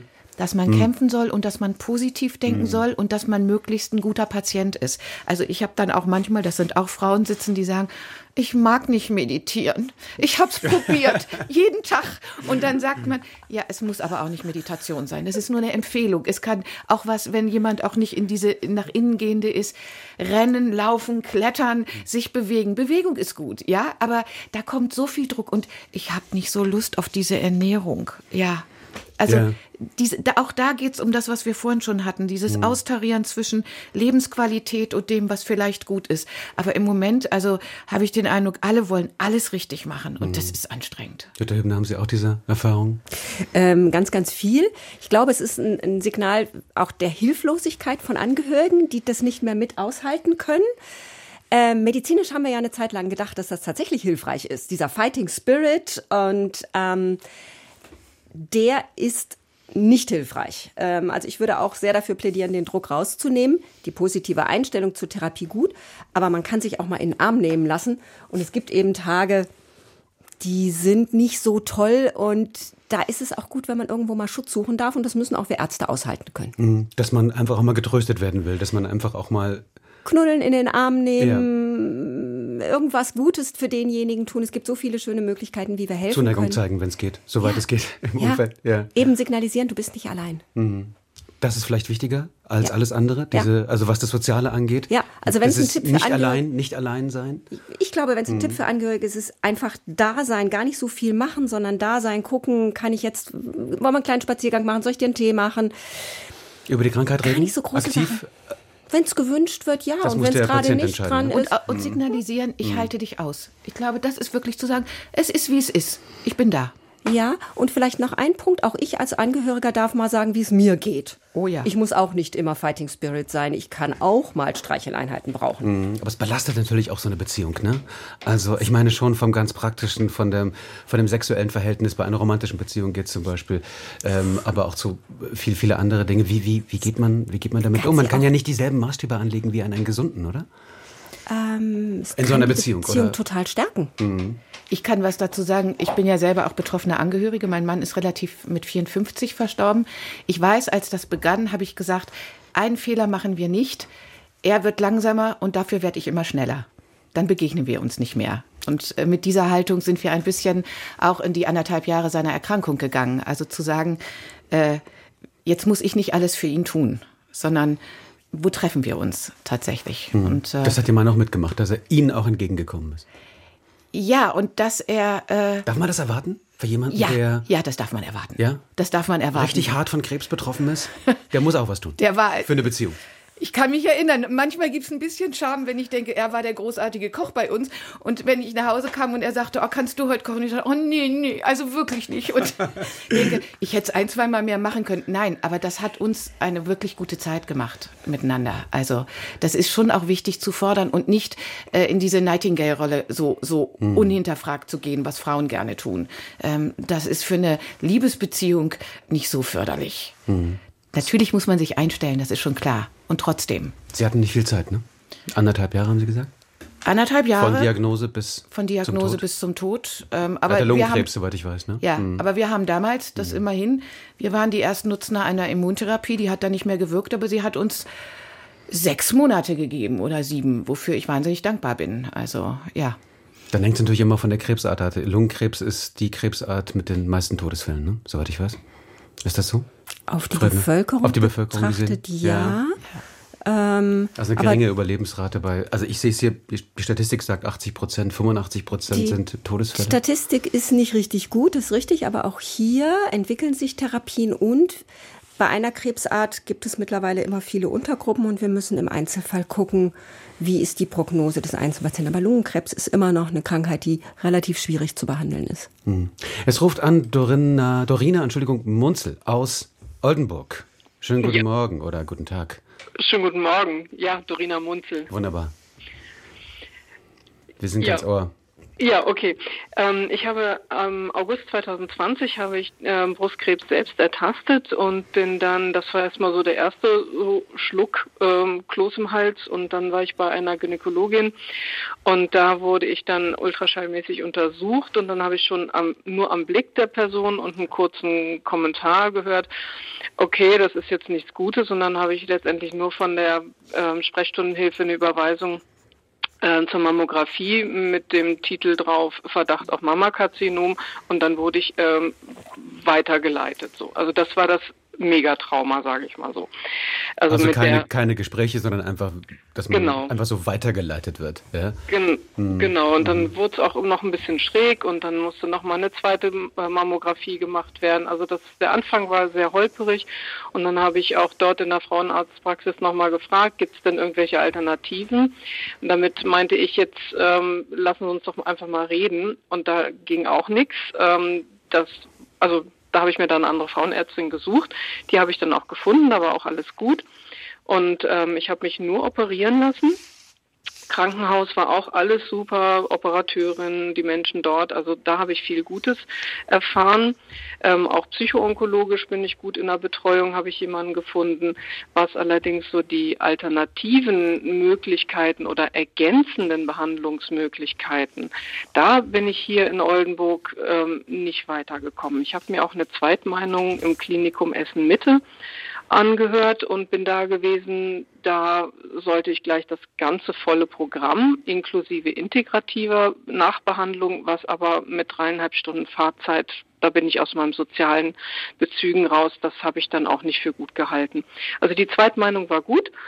Ähm, aber so dieses Thema, was kann denn flankierend an eine Krebserkrankung? Ich habe jetzt nun Glück gehabt, dass ich ähm, das ähm, hormonabhängig gewesen ist, ähm, er noch recht klein war und langsam wachsend, so dass ich mir selber Zeit versucht habe zu zu nehmen, die ich nur bedingt vom Außen bekommen habe. So, also da war das Thema Druck und ähm, halt diese für mein Empfinden mangelnde Unterstützung oder Thema Entgiftung, Vitalstoffe, Spiritualität, was mich als Person einfach ausmacht. Also da habe ich keine individuellen Unterstützungsmöglichkeiten gefunden, außer in der Psychotherapie.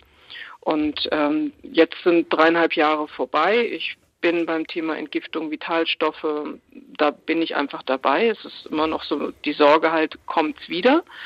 Das ist ähm, immer mal so unterschwellig, weil ähm, ich kann nicht mehr so leben wie ohne die Diagnose. Also da ist was Entscheidendes passiert. Ähm, wie hat sich Ihr Leben verändert, nachdem Sie jetzt, ich sag mal, geheilt sind? Ähm, also es ist wie so ein leichtes Untergrundrauschen für mich immer noch vorhanden, so eine latente Sorge. Hat das alles gereicht, was ich in Häkchen getan habe oder wie ich mein Leben, ich habe meine alte Arbeitsstelle verlassen und ähm, auch äh, in der Beziehung hat sich was äh, positiv verändert dass ich eben mehr Richtung Lebensfreude wiedergekommen bin. Also das sehe ich auch etwas Gutes an der Erkrankung sozusagen, weil ich anders aus meinem alten Arbeitsverhältnis nicht rausgekommen wäre. Ähm, also das ist das Gute in dem Schlechten, sage ich mal so. Und ähm, ja, das kann ja. Ich, fällt mir dazu so ein. Dorina Munzel aus Oldenburg, ich schätze mal Niedersachsen. Das Oldenburg ja, genau. in Niedersachsen, nicht das andere in Schleswig-Holstein. Ich danke Ihnen sehr für den Anruf. Gerne. Vielen Dank für die äh, Schilderung Ihrer Geschichte. Ähm, Brustkrebs ist, glaube ich, die am weitesten verbreitete Form bei Frauen, logischerweise. Ne? Mhm. Das ist die meiste, die Krebsform, die am meisten vertreten ist bei Frauen. Ja. ja. Hm. Wie sind da die Therapiemöglichkeiten inzwischen? Extrem vielfältig. Ähm, wir müssen genauer gucken, was für Eigenschaften die Krebszellen bei der individuellen Patientin haben. Hier fiel gerade schon der Begriff hormonabhängig oder Hormonrezeptor positiv. Dann haben wir eine Behandlungsmöglichkeit mit antihormoneller Therapie. Wir haben fast immer die Operation als eine Möglichkeit. Wir haben Strahlentherapie, immer noch die klassische Chemotherapie, aber sehr viel moderner als äh, in den 80er Jahren und sehr viel bessere Nebenwirkungstherapien. Also genauer, ne? genauer vermutlich, ne? Oder? Ja, auch einfach besser. Die Therapien ähm, sind effektiver die wir heute haben, als vor 20, 30 Jahren. Und was man wirklich jedem Patienten sagen muss, wir können auch gegen Nebenwirkungen von Tumormedikamenten heute sehr, sehr viel tun. Das hat sich grandios verbessert. Also die Idee, Haare weg, brechen bis zum Umkippen, ist falsch heute. Unsere Patienten müssen nicht mehr erbrechen, kaum noch. Ähm, oder und, graue Haut, trockene Haut oder was ist da alles. Genau, und dann muss man im Einzelfall ja. gucken und da hat die Patientin ja mhm. schon ganz richtig gesagt, hier können jetzt begleitende Therapiemaßnahmen hilfreich sein. Also wie creme ich meine Haut ein? Ähm, sind die Schleimhäute trocken? Sind sie vielleicht auch entzündet während der Therapie? Und hier können wir einmal teilweise aus der Naturheilkunde helfen, aber wir helfen auch aus der Schulmedizin dass hier bei dem Begriff Alternativmedizin die Ärzte gezuckt haben, kann ich völlig verstehen, denn da gibt es sehr viel, ich sag's mal ganz offen, Scharlatanerie, wo wir die Patienten auch wirklich warnen Punkt, müssen. Ne? Ja. Riesenpunkt. Was, was passiert da auf diesem Gebiet? Äh, da wird viel Geld gemacht. Es gibt aber auch Anbieter, die selber davon überzeugt sind, aber sich nicht anschauen, und das fordern wir. Gibt es wissenschaftliche Untersuchungen, die die Wirksamkeit beweisen? Ich möchte keinem Patienten eine Behandlung empfehlen, deren Wirksamkeit nicht nachgewiesen ist. Was gibt es da für alternative Behandlungen, die. Wir haben jetzt gerade von der Zuhörerin zum Beispiel werden. das Thema Entgiften gehabt. Hm. Das ist eine große Angst, die viele unserer Patienten haben. Mein Körper ist vergiftet, deshalb habe ich den Krebs. Das ist nicht die Ursache von Krebs. Meistens jedenfalls nicht. Und unser Körper kann selber ganz wunderbar entgiften. Mit jedem Atemzug atmen wir zum Beispiel überschüssige Säuren ab. Mit jedem Gang zur Toilette scheiden wir alles aus, was der Körper nicht brauchen kann. Also die Idee ist positiv. Bewegung und die ausgewogene gesunde Ernährung geben unserem Körper alles, was er während und nach der Therapie braucht. Und so eine Aufklärung, das ist das, was unseren Patienten dann schon helfen kann. Mhm. Aber es gibt diese alternativen Formen, die ja trotzdem von vielen Menschen in Anspruch genommen werden. Ne? Also die sind jetzt wissenschaftlich vielleicht nicht nachgewiesen, aber Vielleicht hilft es Ihnen psychisch? Ich weiß es nicht. Oder. Frau, Frau Klingmann? Oder? Ja, ja, natürlich, weil das der Versuch ist, Dinge zu erklären. Das ist fast schon die Frage nach der Homöopathie, hätte ich fast schon gestellt, aber das ist wieder ein ganz anderes Thema. Da, da kommt dann Frau Hübner, genau. Aber ähm, nein, und natürlich geht es auch um Selbstwirksamkeit, zu sagen, gibt es etwas, was ich aktiv tun kann, um das zu unterstützen? Und da, so wie wir auch immer diese Idee von der Krebspersönlichkeit haben, es ist gekommen, weil, ne, weil ich zu viel runterschlucke, habe ich jetzt äh, einen Kehlkopfkrebs oder weil ich das das mache und wenn ich mich entgifte, wenn ich mich nochmal innerlich neu ausrichte, dann wird das alles wieder. Das ist natürlich ein großes Bedürfnis, ähm, selber wirksam zu sein. Ich finde das ausgesprochen schwierig, also ähm, auch als Beraterin zu gucken, was braucht diese Person, aber auch da, wo geht es in Richtung, wo man sagen muss, das muss man hinterfragen. Wir sind nicht die mhm. Mediziner, das muss man auch mhm. ganz klar abgrenzen. Und trotzdem ist das, weil, ist klar, ich bin auf der Suche nach etwas, was mir hilft. Ich bin sehr verführbar dann. Und mhm. da wird viel Geld gemacht, da wird mit vielem gelockt, ähm, was schwierig ist. Ja. Und deshalb ist es doch so wichtig, dass wir zwischen alternativ, also wissenschaftlich nicht haltbar, und was sind das so Kräutertherapien? Was ist das? Oh, es alles? gibt sehr wirksame Heilkräuter. Ja. Ja. Also man kann das nicht verallgemeinern. Sie haben jetzt gerade Homöopathie gesagt, das ist eine klassische alternative Therapie. Sie wirkt nicht über den Placebo-Effekt hinaus. Ähm, das Entgiften gehört dazu. Vieles, was so unter den ganzen Nahrungsergänzungsmitteln verkauft wird. Aber hier gibt es auch Gut und Böse. Das muss man im individuellen Fall wirklich wissenschaftlich angucken und den Patienten beraten. Den Punkt, den Sie aber angesprochen haben, Frau Klingemann, der ist, glaube ich, wichtig. Patienten wollen mitmachen. Gerade bei uns, unsere onkologischen Patienten sind toll, weil sie wollen dazu beitragen. Und denen müssen wir was Substanzielles an die Hand geben auf die Frage, was kann ich selber tun? Das ist das, was wir in der Stiftung machen, was ich in der Beratung mache bei uns, was wir auch mit den Landeskrebsgesellschaften machen. Was kann man denn eigentlich in deiner Lebensweise tun? Also ich meine, das ist natürlich ein großes, großes Thema bei bestimmten Krebsarten, die äh, brechen aus. Da ist man, glaube ich, äh, sozusagen einfach nicht gefeit davor, weil sie zum Teil genetisch bedingt sind oder äh, weil es eben andere, andere Faktoren gibt, die man selber nicht beeinflussen kann. Aber darüber wird ja sehr viel geschrieben und recherchiert tatsächlich über solche Fragen wie Alkoholkonsum, Übergewicht, Bewegungsmangel, Stress. Es wird ja immer wieder gesagt, dass das eben auch krebsfördernd sein kann. Also diese Punkte, bei denen man selber was tun kann. Also, äh, ganz wichtig, Fast alle Menschen glauben, dass Stress die Ursache von Krebs ist, wenn wir sie wissenschaftlich befragen. Das ist falsch. Wenn ich den Stress so kompensiere, dass ich eine gesunde Lebensweise habe, also nicht zum Einschlafen drei Bier brauche und nicht 20 Zigaretten über den Tag verteilt und Zeit genug habe für ausgewogene Ernährung und mir auch noch Zeit für Sport nehme, habe ich kein erhöhtes Krebsrisiko, auch wenn ich einen super stressigen Lebenssituation habe. Wichtig zu wissen. Der zweite Punkt ist, wenn ich das bisher nicht alles gut gemacht habe, dann könnte die Diagnose ein Moment sein, wo ich mal tief Luft hole und überlege, möchte ich es jetzt langsam besser machen, auch ohne Druck. Ab morgen muss das alles perfekt sein, das ist es nicht. Wenn ich aber, und das sind eben ganz viele Patienten, sage, ich habe das doch eigentlich alles ganz gut und richtig gemacht, jetzt habe ich das doch, dann muss man eins wissen, Krebs ist etwas Schicksalhaftes. Das kann jeden von uns erwischen. Und das bedeutet, wenn ich es bisher gut und richtig gemacht hat, dann wünsche ich, dass ein Arzt Ihnen sagt, auf die Schultern klopfen, das haben Sie gut und richtig gemacht. Durchhalten, weitermachen. Die Medikamente, die Operation, die Strahlen und alles machen jetzt mal wir. Wir machen Ihnen einen Vorschlag, wie es geht, und Sie machen weiter, indem Sie weiter gut auf Ihre Gesundheit im Allgemeinen achten. Und das fehlt vielen Menschen so ein bisschen, die mitmachen wollen, und dann irren sie in alle möglichen mhm. Richtungen. Mhm. Und was fast nie erfolgt, ist, dass wir Patienten wirklich erklären, wie Krebs im Körper entsteht. Braucht aber auch, wenn ich es im Vortrag mache, mal 40 Minuten.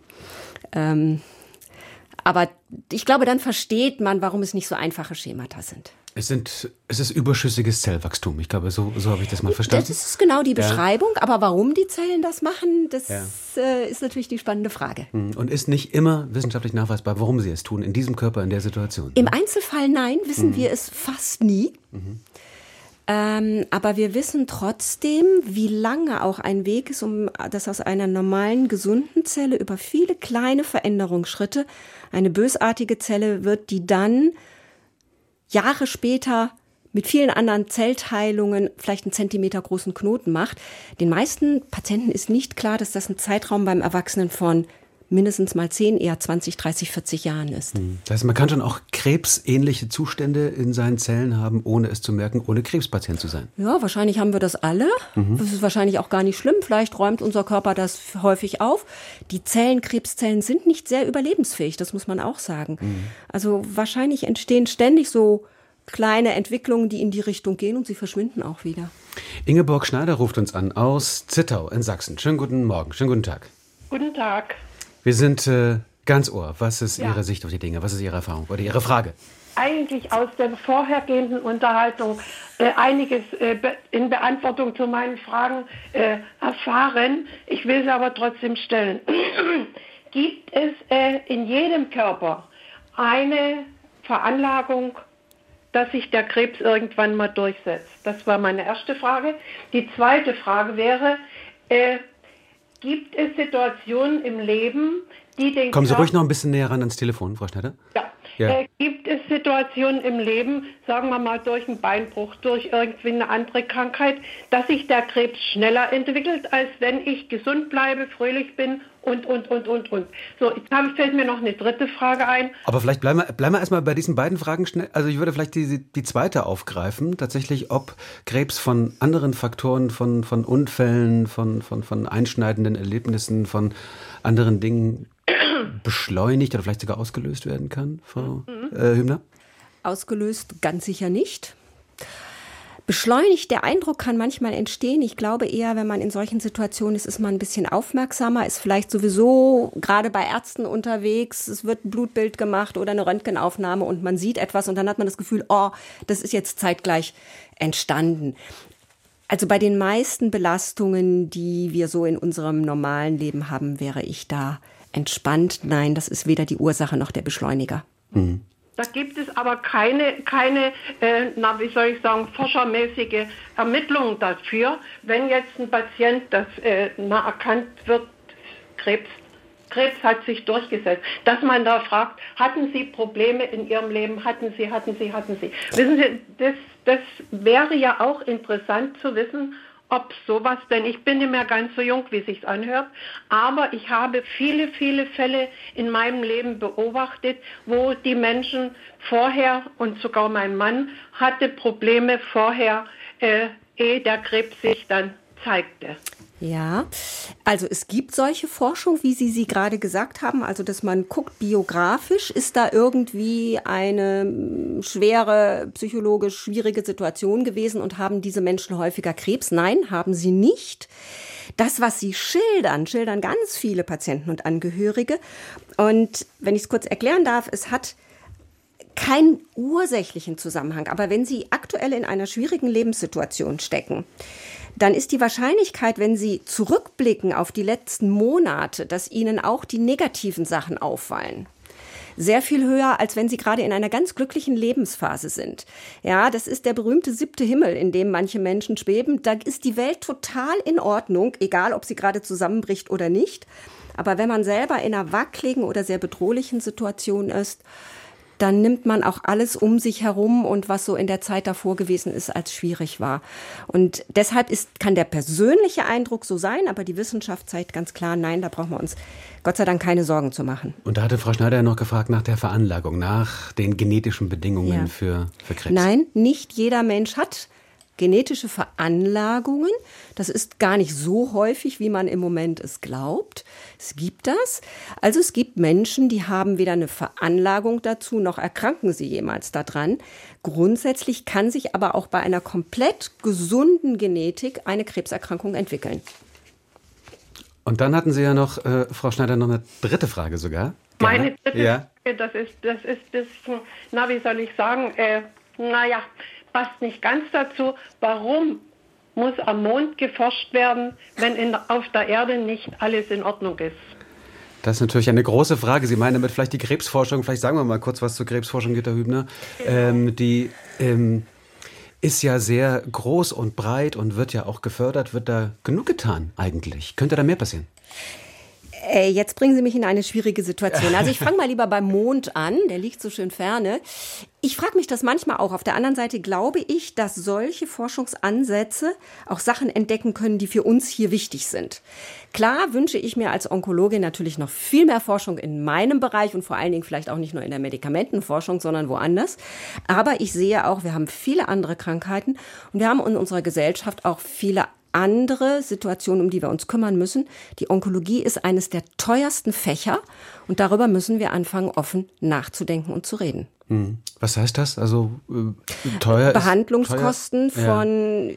weit über 100.000 Euro pro Patient pro Jahr. Und die sind nicht gerechtfertigt, diese Kosten sind nicht gerechtfertigt. Naja, das ist, muss sich die Gesellschaft überlegen, das kann ich nicht alleine entscheiden. Aber das ist durch eine ethische Frage dann am Ende. Wir können das ja. Geld nicht drucken. Hm. Ja, und wenn wir das da haben, haben wir es bei anderen Patienten weniger oder wir haben es in den Schulen weniger oder in den Altenheimen weniger oder irgendetwas. Mhm. ich glaube, wir sind an einem Punkt, wo wir in unserer Gesellschaft darüber nachdenken müssen. Aber da sagt ein Patient, der eine Immuntherapie bekommt, die, glaube ich, auch sehr teuer ist, ne? Weiß nicht, in welchem das Bereich gehört 100.000 Euro ja, oder? Ja, da sind sagt wir er locker. dann, ja, aber ich möchte die, die funktioniert bei mir, ich möchte gerne weiterleben. Genau, ja. das ist das. Aber darüber müssen wir reden, ja. genau das, weil mhm. das ist Hochleistungsmedizin, die ist wunderbar. Und wenn ich in der Situation bin, möchte ich die haben. Nur das heißt, es fehlt woanders. Und das ist ja das geht in die Höhe und wir haben ja jetzt die Möglichkeit, dass Patienten chronisch mit Krebs leben können, lange leben können. Mit äh, aber dann einer langfristigen Immungabe zum Beispiel und so. Und äh, wir müssen, wie Sie es gesagt haben, Sie haben ja nichts weiter gesagt, außer wir müssen mal drüber reden, mhm. was es bedeutet. Das 100.000 Euro bedeutet, mir fehlen drei Pflegekräfte in dem Krankenhaus. Zum Beispiel. Jetzt mal ganz brutal ja. auf den Punkt gebracht. Das ist natürlich, ja, wichtige Fragen, die sicherlich auch diskutiert werden müssen. Ingeborg Schneider, viele Grüße nach Zittau. Ich danke Ihnen. Ins schöne Zittau äh, in den Osten Sachsens. Dankeschön für den Anruf. Und nach den Angehörigen wird auch viel gefragt, gerade per E-Mail. Dorette Koch schreibt hier, mein Mann hat vor einem Jahr seine Magenkrebsdiagnose erhalten, fühlte sich gut beraten und gut betreut, einschließlich der palliativen Begleitung bis zu seinem Tod. Aber während der gesamten Zeit gab es kein einziges Gespräch mit mir und der Familie. Meine Frage ist nun, wie hätten wir als Familie, drei Kinder, ein Sohn ist noch minderjährig, während der Krankheit Begleitung und Beratung erfahren können, vor allem auch uns äh, zu verabschieden. Wie können wir auch jetzt noch Unterstützung bekommen? Also, ja, das ist natürlich die Frage an Veronika Klingemann. Ähm, die Angehörigen, was können sie tun? Wie können sie aktiv werden? Können sie das einfordern eigentlich auch, gerade von den Ärztinnen und Ärzten, die eigentlich im Grunde genommen gar keine Zeit haben für die Angehörigen? Ne? Sie können fordern, dass sie ein Gespräch mit einem Arzt bekommen, mhm. selbstverständlich. Mhm. Ähm, ist immer die Frage, mit welcher Erwartung, weil ähm, das wird nicht unbedingt sein, sich intensiv mit der Situation des Angehörigen zu beschäftigen. Da empfehlen wir wirklich die Beratungsstellen. Da gibt es bei allen Krebsberatungsstellen, bei den großen wie den kleinen, ein Angebot für Angehörige. Wir machen auch Gruppen, also ich mache eine Gruppe für Angehörige zum Beispiel auch, aber wir beraten Angehörige, wir beraten manchmal auch ähm, ganze Familien. Die Berliner Krebsgesellschaft hat ein spezielles Angebot für Kinder auch nochmal und für Familien. Also da gibt es Möglichkeiten und ich kann nur sehr dafür dazu ermutigen, sich diese Unterstützung zu holen, weil die Angehörigen sind oft in ihrer Rolle als Unterstützer, die sind dabei, die stärken ähm, und da muss es auch einen Raum geben, wo sie mit dem, was sie da betrifft, auch vorkommen können. Und ähm, ja, das ist das ist ganz wichtig in Berlin haben wir von allem immer relativ viel. Das heißt, da gibt es diese Unterstützungsmöglichkeiten. Aber die meisten Krebsberatungsstellen, auch im Land sozusagen, bieten Angehörigenberatung mhm. an. Gibt es da auch Netzwerke, Selbsthilfegruppen, dass man sich äh, vernetzt bei Social Media? Gibt es da? Es gibt immer zu allem irgendwelche mit? Selbsthilfegruppen. Mhm. Da kann man sich dann nochmal im Einzelnen erkunden, ganz genau. Ähm, dann gibt es Selbsthilfegruppen für Betroffene. Es gibt Selbsthilfe für Angehörige. Ja, ja. ja. Uns schreibt zum Beispiel Ottmar Kodalle, er ist Sprecher der Selbsthilfegruppe Speiseröhrenkrebs in Hamburg. Die haben dort ähm, ja so eine Art äh, Fragenkatalog für die Entscheidungsfindung auch veröffentlicht. Er schreibt uns hier, ähm, dass man eben im Rahmen der Entscheidungsfindung jeder Betroffene sollte sich immer drei Fragen stellen. Welche Möglichkeiten habe ich? Inklusive Abwarten und Beobachten. Zweitens, was sind die Vorteile und Nachteile jeder dieser Möglichkeiten für mich? Und drittens, wie kann ich Unterstützung bekommen, um eine Entscheidung zu treffen, die für mich richtig ist? Das sind so die, oder? Drei Kernfragen. Ich sehe hier Zustimmung. Cool. Mhm. Ja, kann man gut, gut, zusammengefasst. Ja. Mhm. Also viele Grüße nach Hamburg zu Ottmar Kodale, dem Sprecher der Selbsthilfegruppe Speiseröhrenkrebs, der also diese drei Fragen uns geschickt hat und angerufen hat uns oder tut es aus äh, Eisenberg in Thüringen, Kerstin Große. Große ja. oder große? Wie, wie spreche ich es am besten? Große, nicht die, die große Kerstin. Wunderbar. Ja, guten Tag ja. in die Runde erstmal. Und zwar möchte ich gern von meinen eigenen Erfahrungen sprechen. Ich bin voriges Jahr an CLL erkrankt. Das ist chronische lymphatische Leukämie. Das wurde festgestellt durch ein PET-CT. Und die Auswertung dieses PET-CTs wurde telefonisch mir mitgeteilt. Also, dass ich Krebs habe und die Therapieplanung war auch alles telefonisch, was man sich vorstellen kann, dass man das in dem Moment nicht auffassen kann. Also, das wollte ich nur mal äh, gesagt haben, dass das nicht vielen anderen Patienten so geht. Sie sind äh, am, am, Telefon, ist Ihnen die Diagnose mitgeteilt worden? Ja. Hm, und dann noch besprochen worden, wie es, wie es weitergeht mit ja, der Therapie? Ja. Hm. ja. Sie hätten, wären aber gerne hingefahren, hätten sich persönlich. Ja, ja. Hm. Ist sowas eigentlich denkbar, dass man am Telefon solche, ich meine, ich frage es mal in die Runde, Frau Hübner, Frau Klingemann? Ähm, Sollte man das abbrechen, so ein Telefonat und sagen, nein, ich Will es persönlich wissen? Oder? Also ich kann mir vorstellen, dass ein Patient so überfallen ist, dass er da keine Chance hat, es abzubrechen. Mhm. Mhm. Grundsätzlich würde ich sagen, es ist ein No-Go und das wissen die meisten Ärzte. Jetzt weiß ich aber nicht, ob es hier vielleicht Umstände gegeben hat. Wir sind noch in Corona-Zeiten. Mhm. Ähm, Ihre Operation war 2022. Äh, nee, die Operation war 2022, ja, das war mhm. Lymphom an der Wirbelsäule. Das war dann ausgeheilt. Noch, noch Corona-Zeit fast eigentlich, ne? Ja, so Ausläufer und 2023 mhm. war dann die Diagnose äh, CLL. Mhm. Da war kein Corona. Da war kein mhm. Corona mehr. Ähm, ich kann es nicht beurteilen. Ich würde jetzt erstmal vermuten, dass der ärztliche Kollegin oder die Kollegin sich da schon irgendwie hoffentlich Gedanken gemacht hat, warum es am Telefon passiert ist.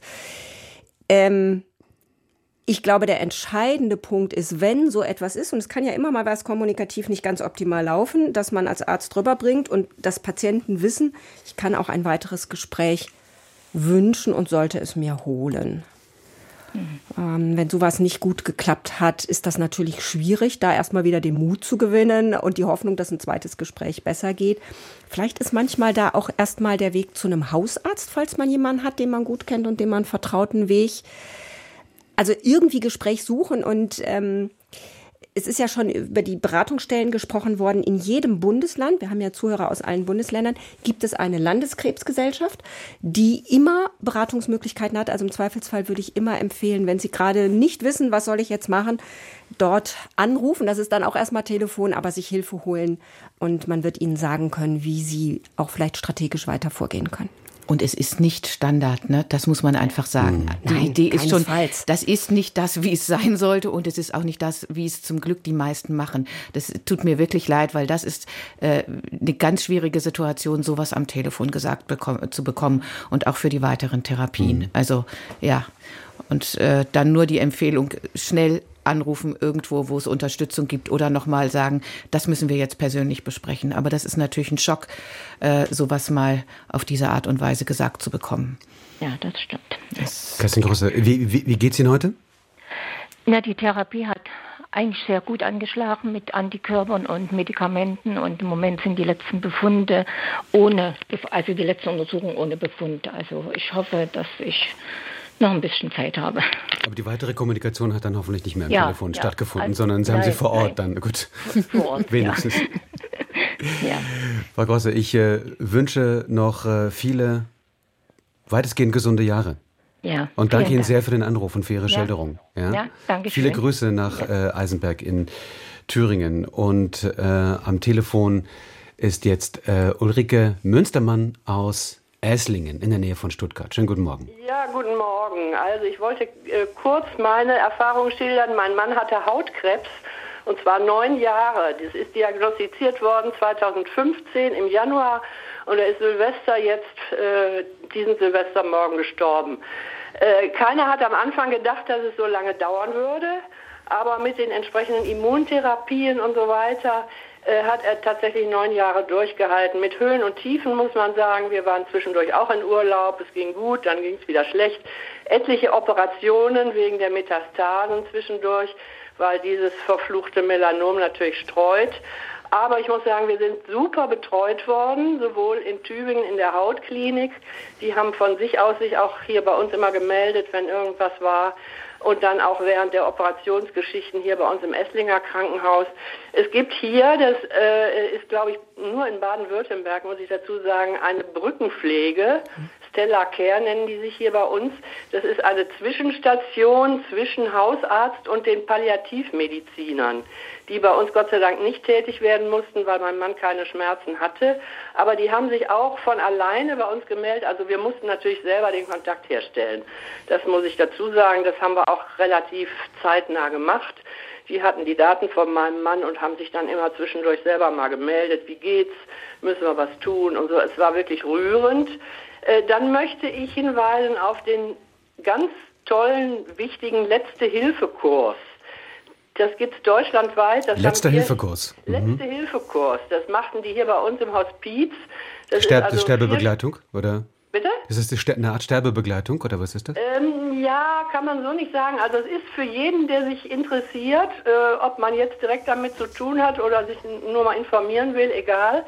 Also es sind vier Stunden Theorie, wo die äh, Damen vom Hospiz oder im Krankenhaus machen das auch hier bei uns, äh, sagen, wie, wie man als Angehöriger damit umgeht, wenn es so in die Zielgerade geht, will ich mal sagen. Also wie man mit dem äh, Sterbenden umgeht, was man tun und lassen soll. Und das hat uns so geholfen. Ich war mit meinem Sohn zusammen da. Wir haben ja wahnsinnig von profitiert muss ich wirklich sagen. Und äh, kann ich nur jedem empfehlen. Jutta Hübner und Veronika Klingemann nicken jetzt auch gerade hier, kann ich Ihnen berichten. Ja, das gibt es ja. deutschlandweit. Also man kann das googeln, das gibt es in ganz Deutschland. Und äh, wir haben eben, äh, muss ich auch dazu sagen, was, was immer äh, die Bekannten und, und Freunde nicht so kapiert haben, uns sehr zeitnah auf alles eingestellt. Wir haben immer alles besprochen. Wir haben äh, rechtzeitig schon alles, äh, also Versicherungen auf mich umgeschrieben, Auto umgemeldet und so weiter. Testament sowieso. Äh, wir hatten den Pfarrer im Vorfeld zweimal da zum Gespräch. Also wir waren sehr gut vorbereitet. Wie ist Ihr Mann damit umgegangen eigentlich mit der Phase? Super. Mhm. Der hat alles ganz äh, ruhig hingenommen. Der hat gesagt, es ist, wie es ist. Ich kann es nicht ändern. Wir nehmen das so, wie es kommt. Wir äh, genießen jeden Tag so gut es geht. Das haben wir gemacht, beide. Und da sind wir also wirklich sehr gut mit durchgekommen. Er hat Gott sei Dank nur noch ein, nur eine Woche liegen müssen im Bett hier, die, die letzte Woche. Sonst ging es immer noch mal so mühsam, aber es ging. Aber das hat uns alles sehr geholfen. Also ich kann nur jedem raten, sprechen, sprechen, sprechen. Äh, viele wollen es natürlich nicht von den Patienten, das höre ich auch von befreundeten Witwen, sind meistens sind es Frauen, die übrig geblieben sind, dass die Männer überhaupt nicht drüber reden wollen, war bei uns Gott sei Dank anders. Also äh, insofern geht es mir jetzt auch natürlich mit Einbrüchen, ich will nicht sagen gut, aber ich komme klar, weil wir alles im Vorfeld eigentlich schon. Weil Sie um äh, vieles gesprochen haben und äh, Hilfe in Anspruch genommen haben. Ja, ja und, und, und, und, die Diagnose ja auch relativ alt war, wenn man so will. Ne? Neun ja, Jahre haben Sie gesagt, haben ne? Von mhm. Anfang an gesagt, mhm. es ist nicht heilbar, malignes Melanom. Wir können nur sehen, dass wir mit den entsprechenden Therapien es so lange wie möglich mit Lebensqualität und so weiter hinziehen. Und das hat, wie gesagt, neun Jahre funktioniert, wo am Anfang keiner gedacht hat, also naja, vielleicht vier, fünf Jahre, wenn es hochkommt. Mit einer relativ guten Lebensqualität bis auf die letzte Zeit? Ja, also es war zwischendurch immer vor allen Dingen auch während Corona, war mein Mann dann auch mit OP im Krankenhaus. Er hat eben Metastasen äh, gehabt in der Lunge, im Bauch, im Kopf mit Bestrahlung und so. Alles gut abgegangen, ohne große Nebenwirkungen. Das ganz Schlimme war am Schluss, als nichts mehr ging, hat er noch Chemotherapie gekriegt, dreimal das hätte man besser gelassen. Das war so der letzte Strohhalm, an dem wir uns geklammert haben. Aber, Jutta Hübner äh, nickt gerade bei dem das, Thema. Ja, ja, das war, also dann hat er Polyneuropathie gekriegt. Ihre Ärztinnen wissen, worum es da geht. Gefühlsstörungen in Händen und Füßen. Äh, das war übel. Das also ist eben genau der Punkt, den wir vorhin auch schon angesprochen ja. haben, was Lebensqualität angeht, das Verhältnis ja. zu finden oder das auszutarieren zwischen Lebensqualität und den möglichen medizinischen äh, genau. Behandlungen. Äh, Jutta Hübner, Veronika Klingemann wird da manchmal übers Ziel hinausgeschossen, auch von den, von den Ärztinnen und Ärzten, dass da Druck gemacht wird. Mensch, wir haben doch noch die Möglichkeit, wir machen noch das, wir machen noch jenes. Ja, ja, eindeutiges Ja ähm, so eine Kultur rechtzeitig auch selber mal als Arzt zu reflektieren, wann schalte ich die Kollegen aus der Palliativmedizin ein da einen fließenden Übergang zu machen, um zu gucken, wann ist es für den individuellen Patienten richtig, findet selten statt. Auch weil natürlich dieses Gespräch mit dem Patienten wollen wir die Therapiemöglichkeit, die es vielleicht theoretisch noch gibt, machen?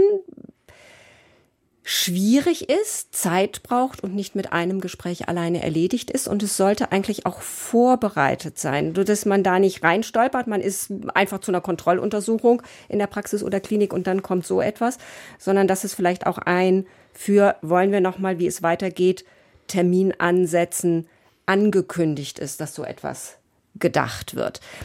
Und das braucht Zeit und auch, glaube ich, ein bisschen Erfahrung, wie man das machen kann. Mhm. Aber es ist extrem wichtig. Und gleichzeitig gibt es ja auch von den Patienten, das hat ja hier jetzt äh, Sie auch gesagt, wir wollen es nochmal probieren. Das ist wirklich ein heikles Feld. Also ich erlebe beides, Onkologen, die mehr auf die Tumor oder auf sonst was gucken, was können wir noch klein kriegen. Ich erlebe aber auch genauso Ärzte, ähm, die sagen, überlegen Sie mal, wir könnten das jetzt noch tun, aber ganz ehrlich, das würde das und das bedeuten und das und das könnten Sie vielleicht gewinnen. Also das gibt es schon auch, da sehe ich, dass sich da Kultur entwickelt, aber es ist eben auch so eine schwierige Sache, weil man möchte ja gerne, dass es noch ein bisschen weitergeht. Das hat sie mhm. ja auch geschildert und gleichzeitig, ich habe eben zugehört und dachte, das ist doch eine Antwort auf die Frage von vorhin wie es Menschen geht, wenn viele Sachen gut laufen. Da ist viel gut gelaufen. Mhm. Da gab es Informationen, da gab es eine gute Kommunikation mit, den, mit der ärztlichen Versorgung, da gab es äh, eine rechtzeitige Vorbereitung und dann kann man, ähm, was sind wir, sechs Wochen nach dem Tod des Mannes sagen, mhm. Und ja. bei uns anrufen. Und uns Sechs anrufen. Und dann denke ich so, also das finde ich wahnsinnig ermutigend, weil das heißt, und das war sicher keine einfache Zeit. Neun Jahre in Behandlung mhm. mit Metastasen. Aber da, was rüberkommt, ist, wir haben das gemacht. Und ich glaube, was wichtig ist, dass alle Beteiligten, Patienten, Angehörige, das gesamte Personal eins wissen. Die Patienten, wenn es um solche Entscheidungen geht, fluktuieren über Tage in ihren Entscheidungen. An dem einen Tag ist man sich ganz sicher, ich will das so haben. Am nächsten Tag ist es anders. Und das kann auch dazu führen, dass, wenn bei Visiten unterschiedliche Ärzte reinkommen, jedes Mal etwas anderes im Gespräch auftaucht. Und das muss man wissen und aushalten können. Deshalb ist eben auch dieser Zeitfaktor, wir entscheiden nicht heute und jetzt so extrem wichtig. Und es ist toll, wenn Angehörige auch mit diesen Letzte Hilfe und so weiter sich vorbereitet haben auf solche Gedanken. Ulrike Münstermann. Ich bin auch ja, sehr beeindruckt, ja, ja. wie also, stark äh, Sie klingen. Wollte ich einmal an der Stelle auch mal feststellen. Ich meine, wir sind hier sechs Wochen nach dem Tod Ihres Mannes. Ja, ja, ja. Also das sagen mir eigentlich alle. Aber dadurch, dass wir, ich hab, wir haben drei erwachsene Kinder, dass wir die auch immer mit einbezogen haben und die haben natürlich auch erstmal schwer geschluckt, aber haben das dann auch akzeptiert, dass wir das so machen. Äh, und äh, auch als mein Mann gestorben ist, der war noch zwei Tage zu Hause und wir haben alle hier um ihn herum sitzen dürfen und von ihm Abschied nehmen können. Und es war also, es, so, so übel es war letzten Endes, aber es, es war gut so. Es hätte nicht besser laufen können, so, so schmerzlich alles ist, aber äh, ich glaube, so wie, wie wir es gemacht haben, war es wirklich gut. Und das hilft mir jetzt auch so im Nachhinein zu sagen, äh, wir haben nichts falsch gemacht, äh, wir haben probiert, was ging. Und mit der Chemotherapie wollte ich noch sagen, das war also auch unsere, beziehungsweise meines Mannes Entscheidung, ja, wir probieren mal. Aber naja, gut. Hm. Ja. ja. Ulrike Münzemann, viele Grüße an Ihre Familie. Dankeschön. Ja, danke, ich danke Ihnen sehr. Aber sehr gerne, natürlich. Ich hoffe, Vielen andere profitieren davon. Ja, auf jeden Fall auch von Ihrer Stärke, die Sie ausstrahlen. Dankeschön. Ja. Viele Grüße auch. nach Esslingen bei Stuttgart. Und da habe ich natürlich eine, eine, medizinische Nachfrage, weil es kommen auch immer wieder hier auch E-Mails zu bestimmten Krebsarten, Hautkrebs zum Beispiel heißt ja immer, ist eigentlich relativ gut behandelbar. Ne? Aber manchmal eben nicht. Ne? Ähm, jetzt müssen wir bei Hautkrebs differenzieren. Es gibt ja Unterschiede. Es, es gibt ja sogar schon, einige es gibt den schwarzen Hautkrebs und es da gibt dann noch so ein paar andere. Ist nicht sogar eine Impfung oder ist eine geplant gegen schwarzen Hautkrebs? Ja, ist geplant. Gucken wir mal, ob die Studien funktionieren. Ich glaube, der entscheidende Punkt ist zu wissen, gegen den weißen Hautkrebs kann ich mich schützen, UV-Licht. Beim schwarzen müssen wir noch gucken. Sind die Daten noch nicht so ganz klar. Aber bei verändernden Flecken zum Hautarzt gehen, zum Screening, hier könnte es Sinn machen, gehen. Ähm, die Therapien sind hochgradig unterschiedlich und deshalb ist das mit der Prognose auch heutzutage gar nicht mehr so einfach zu sagen. Und wir müssen eins wissen, diese ganz modernen Immuntherapien auch beim Hautkrebs, da haben wir ja noch gar keine Langzeitverläufe. Das haben wir ja erst seit ein paar Jahren. Das heißt, wir können noch gar nicht sagen, wie ist denn die Prognose auf 10, 15, 20 Jahre. Das äh, wird die Zukunft uns zeigen. Es sieht aber sehr viel besser aus als äh, vor einigen Jahren, wo wir therapeutisch kaum Möglichkeiten hatten. Mhm. Also es gibt bei Krebs, äh, bestimmten Krebsarten gibt es richtig gute Fortschritte, ne? Was sind so die Krebsarten, wo der meiste Fortschritt erzielt worden ist in den letzten Jahren? Ähm, oh, jetzt werden mich einige Kollegen dann äh, anrufen und sagen, nee, das ist aber in meinem Fach der Fall. Nein, ich glaube, das kann man so nicht sagen, weil das ist eine Quantifizierung, die mir zu sehr wieder nur auf die Überlebenszeit gucken würde. Auch eine sehr viel bessere OP-Technik nicht mehr ein Riesenschnitt, sondern eine andere Technik, eine Technik, die dazu führt, dass ich vielleicht nicht so viel anschließende Chemotherapien und so brauche, sind riesige Fortschritte. Und wir haben bei jeder Tumorart Fortschritte. Und ich möchte immer darauf hinweisen, wir dürfen nicht vergessen, wir machen auch großartige Fortschritte beim Nebenwirkungsmanagement und müssen jetzt mit den Themen Psychoonkologie, Bewegung und Ernährung hinterherziehen. Die Fortschritte brauchen wir jetzt auch noch. Wir haben noch Zeit für einen Anruf auf jeden Fall. Detlef Walter ruft an aus Berlin. Schönen guten Tag. Ja, hallo, schönen guten Tag. Äh, ich möchte erst einmal sagen, dass ich sehr beeindruckt bin von der Anruferin vorher, die über den Tod ihres Mannes gesprochen hat. Ich glaube, das hilft sehr, sehr viel, wie die Familie damit umgegangen ist. Äh, ich rufe an, weil ich darauf hinweisen möchte, dass Fachärzte eine gewisse Verantwortung haben bei der Erkennung von Krebserkrankungen. Mein Beispiel ist folgendes. Ich habe am 6.11. die Diagnose bekommen, äh, großzelliges B-Zell-Lymphom, war aber vorher. Was ist das genau? Das äh, B-Zell ist eine, äh, Blutkrebserkrankung oder, oder wie sagt man noch? Äh, ist, glaube ich, richtig beschrieben. Ist richtig beschrieben, ja. Und äh, ich war wochenlang vorher in Behandlung bei, bei einem Urologen, der aufgrund einer Geschwulst ähm, im unteren Lendenbereich eine, eine, äh, Harn, äh, nicht, eine Neb äh, Nebenhodenentzündung diagnostiziert hat. Die Geschwulst wurde immer größer, immer größer, fast bis zur Größe einer kleinen Galliamelone. Ich wurde ins Krankenhaus eingewiesen. Die Ärzte dort ähm, hielten sich an der Diagnose, dass es eine Nebenhodenentzündung ist. Und ich bekam in der Zeit so viele Antibiotika, es hat nichts geholfen, bis irgendwann mal nach langer Zeit im Krankenhaus eine Ärztin auf die Idee kam, wir gucken doch mal woanders. Und äh, das war dann die Niere, hat an der Niere was festgestellt, Proben genommen und dann kam eine Woche später diese, diese Diagnose Krebs. Ich bin dann wieder ab und zu bei dem Urologen gewesen und der hat sich bei mir entschuldigt und hat gesagt, wir Ärzte müssen auch mal über den Tellerrand gucken, wenn wir nicht weiterkommen. Das ist mir sehr wichtig, das zu sagen. Äh, das Zweite war nämlich Folgendes, dass sich eine Schwerhörigkeit entwickelt hat im rechten Ohr. Das war schon im Sommer. Und auch da sich herausstellte, da war ein Tumor. Und der HNO-Arzt hat auch da erst seit zwei, nach zwei Monaten gedacht, ach, gucken wir mal mit CT, was sich da entwickelt hat. Hat mich mit sehr, sehr, sehr viel Cortison behandelt. Ich sage mal mit Cortisonbomben, die auch einem Menschen nicht gut tun, wenn er zum Beispiel Osteoporose hat. Und das ist mir wichtig zu sagen. Fachärzte, wenn ihr nicht weiterkommt, guckt mal noch woanders. Detlef Walter in Berlin, ich danke Ihnen sehr für diese Schilderungen und auch für Ihren Appell und äh, wünsche dennoch viel Gesundheit. Dankeschön. Dankeschön. Danke für den Anruf. Danke für den Anruf. Wir haben, glaube ich, äh, über sehr viel gesprochen hier in diesen letzten zwei Stunden hier im Deutschlandfunk Kultur, was die Diagnose Krebs angeht, äh, wie es weitergehen kann nach dieser Diagnose, aber auch vor allem, wir haben es eben ganz viel auch gehört, die Erfahrungen, sehr unterschiedlichen Erfahrungen mit Ärztinnen und, und Ärzten äh, und auch die Therapiemöglichkeiten, das Umfeld, die Familie, die Freunde. All das hat uns beschäftigt hier. Wie, Sie können das gerne nachhören unter deutschlandfunkkultur.de oder eben auch als Podcast. Jutta Hübner, Krebsmedizinerin, Professorin für integrative Onkologie am Uniklinikum Monina, Buchautorin. Ich danke Ihnen sehr, dass Sie bei uns waren. Danke für die Sendung. Und Veronika Klingemann, psychoonkologische Beraterin bei der Krebsberatung in Berlin. Auch danke für Ihre Zeit. Dankeschön. Danke.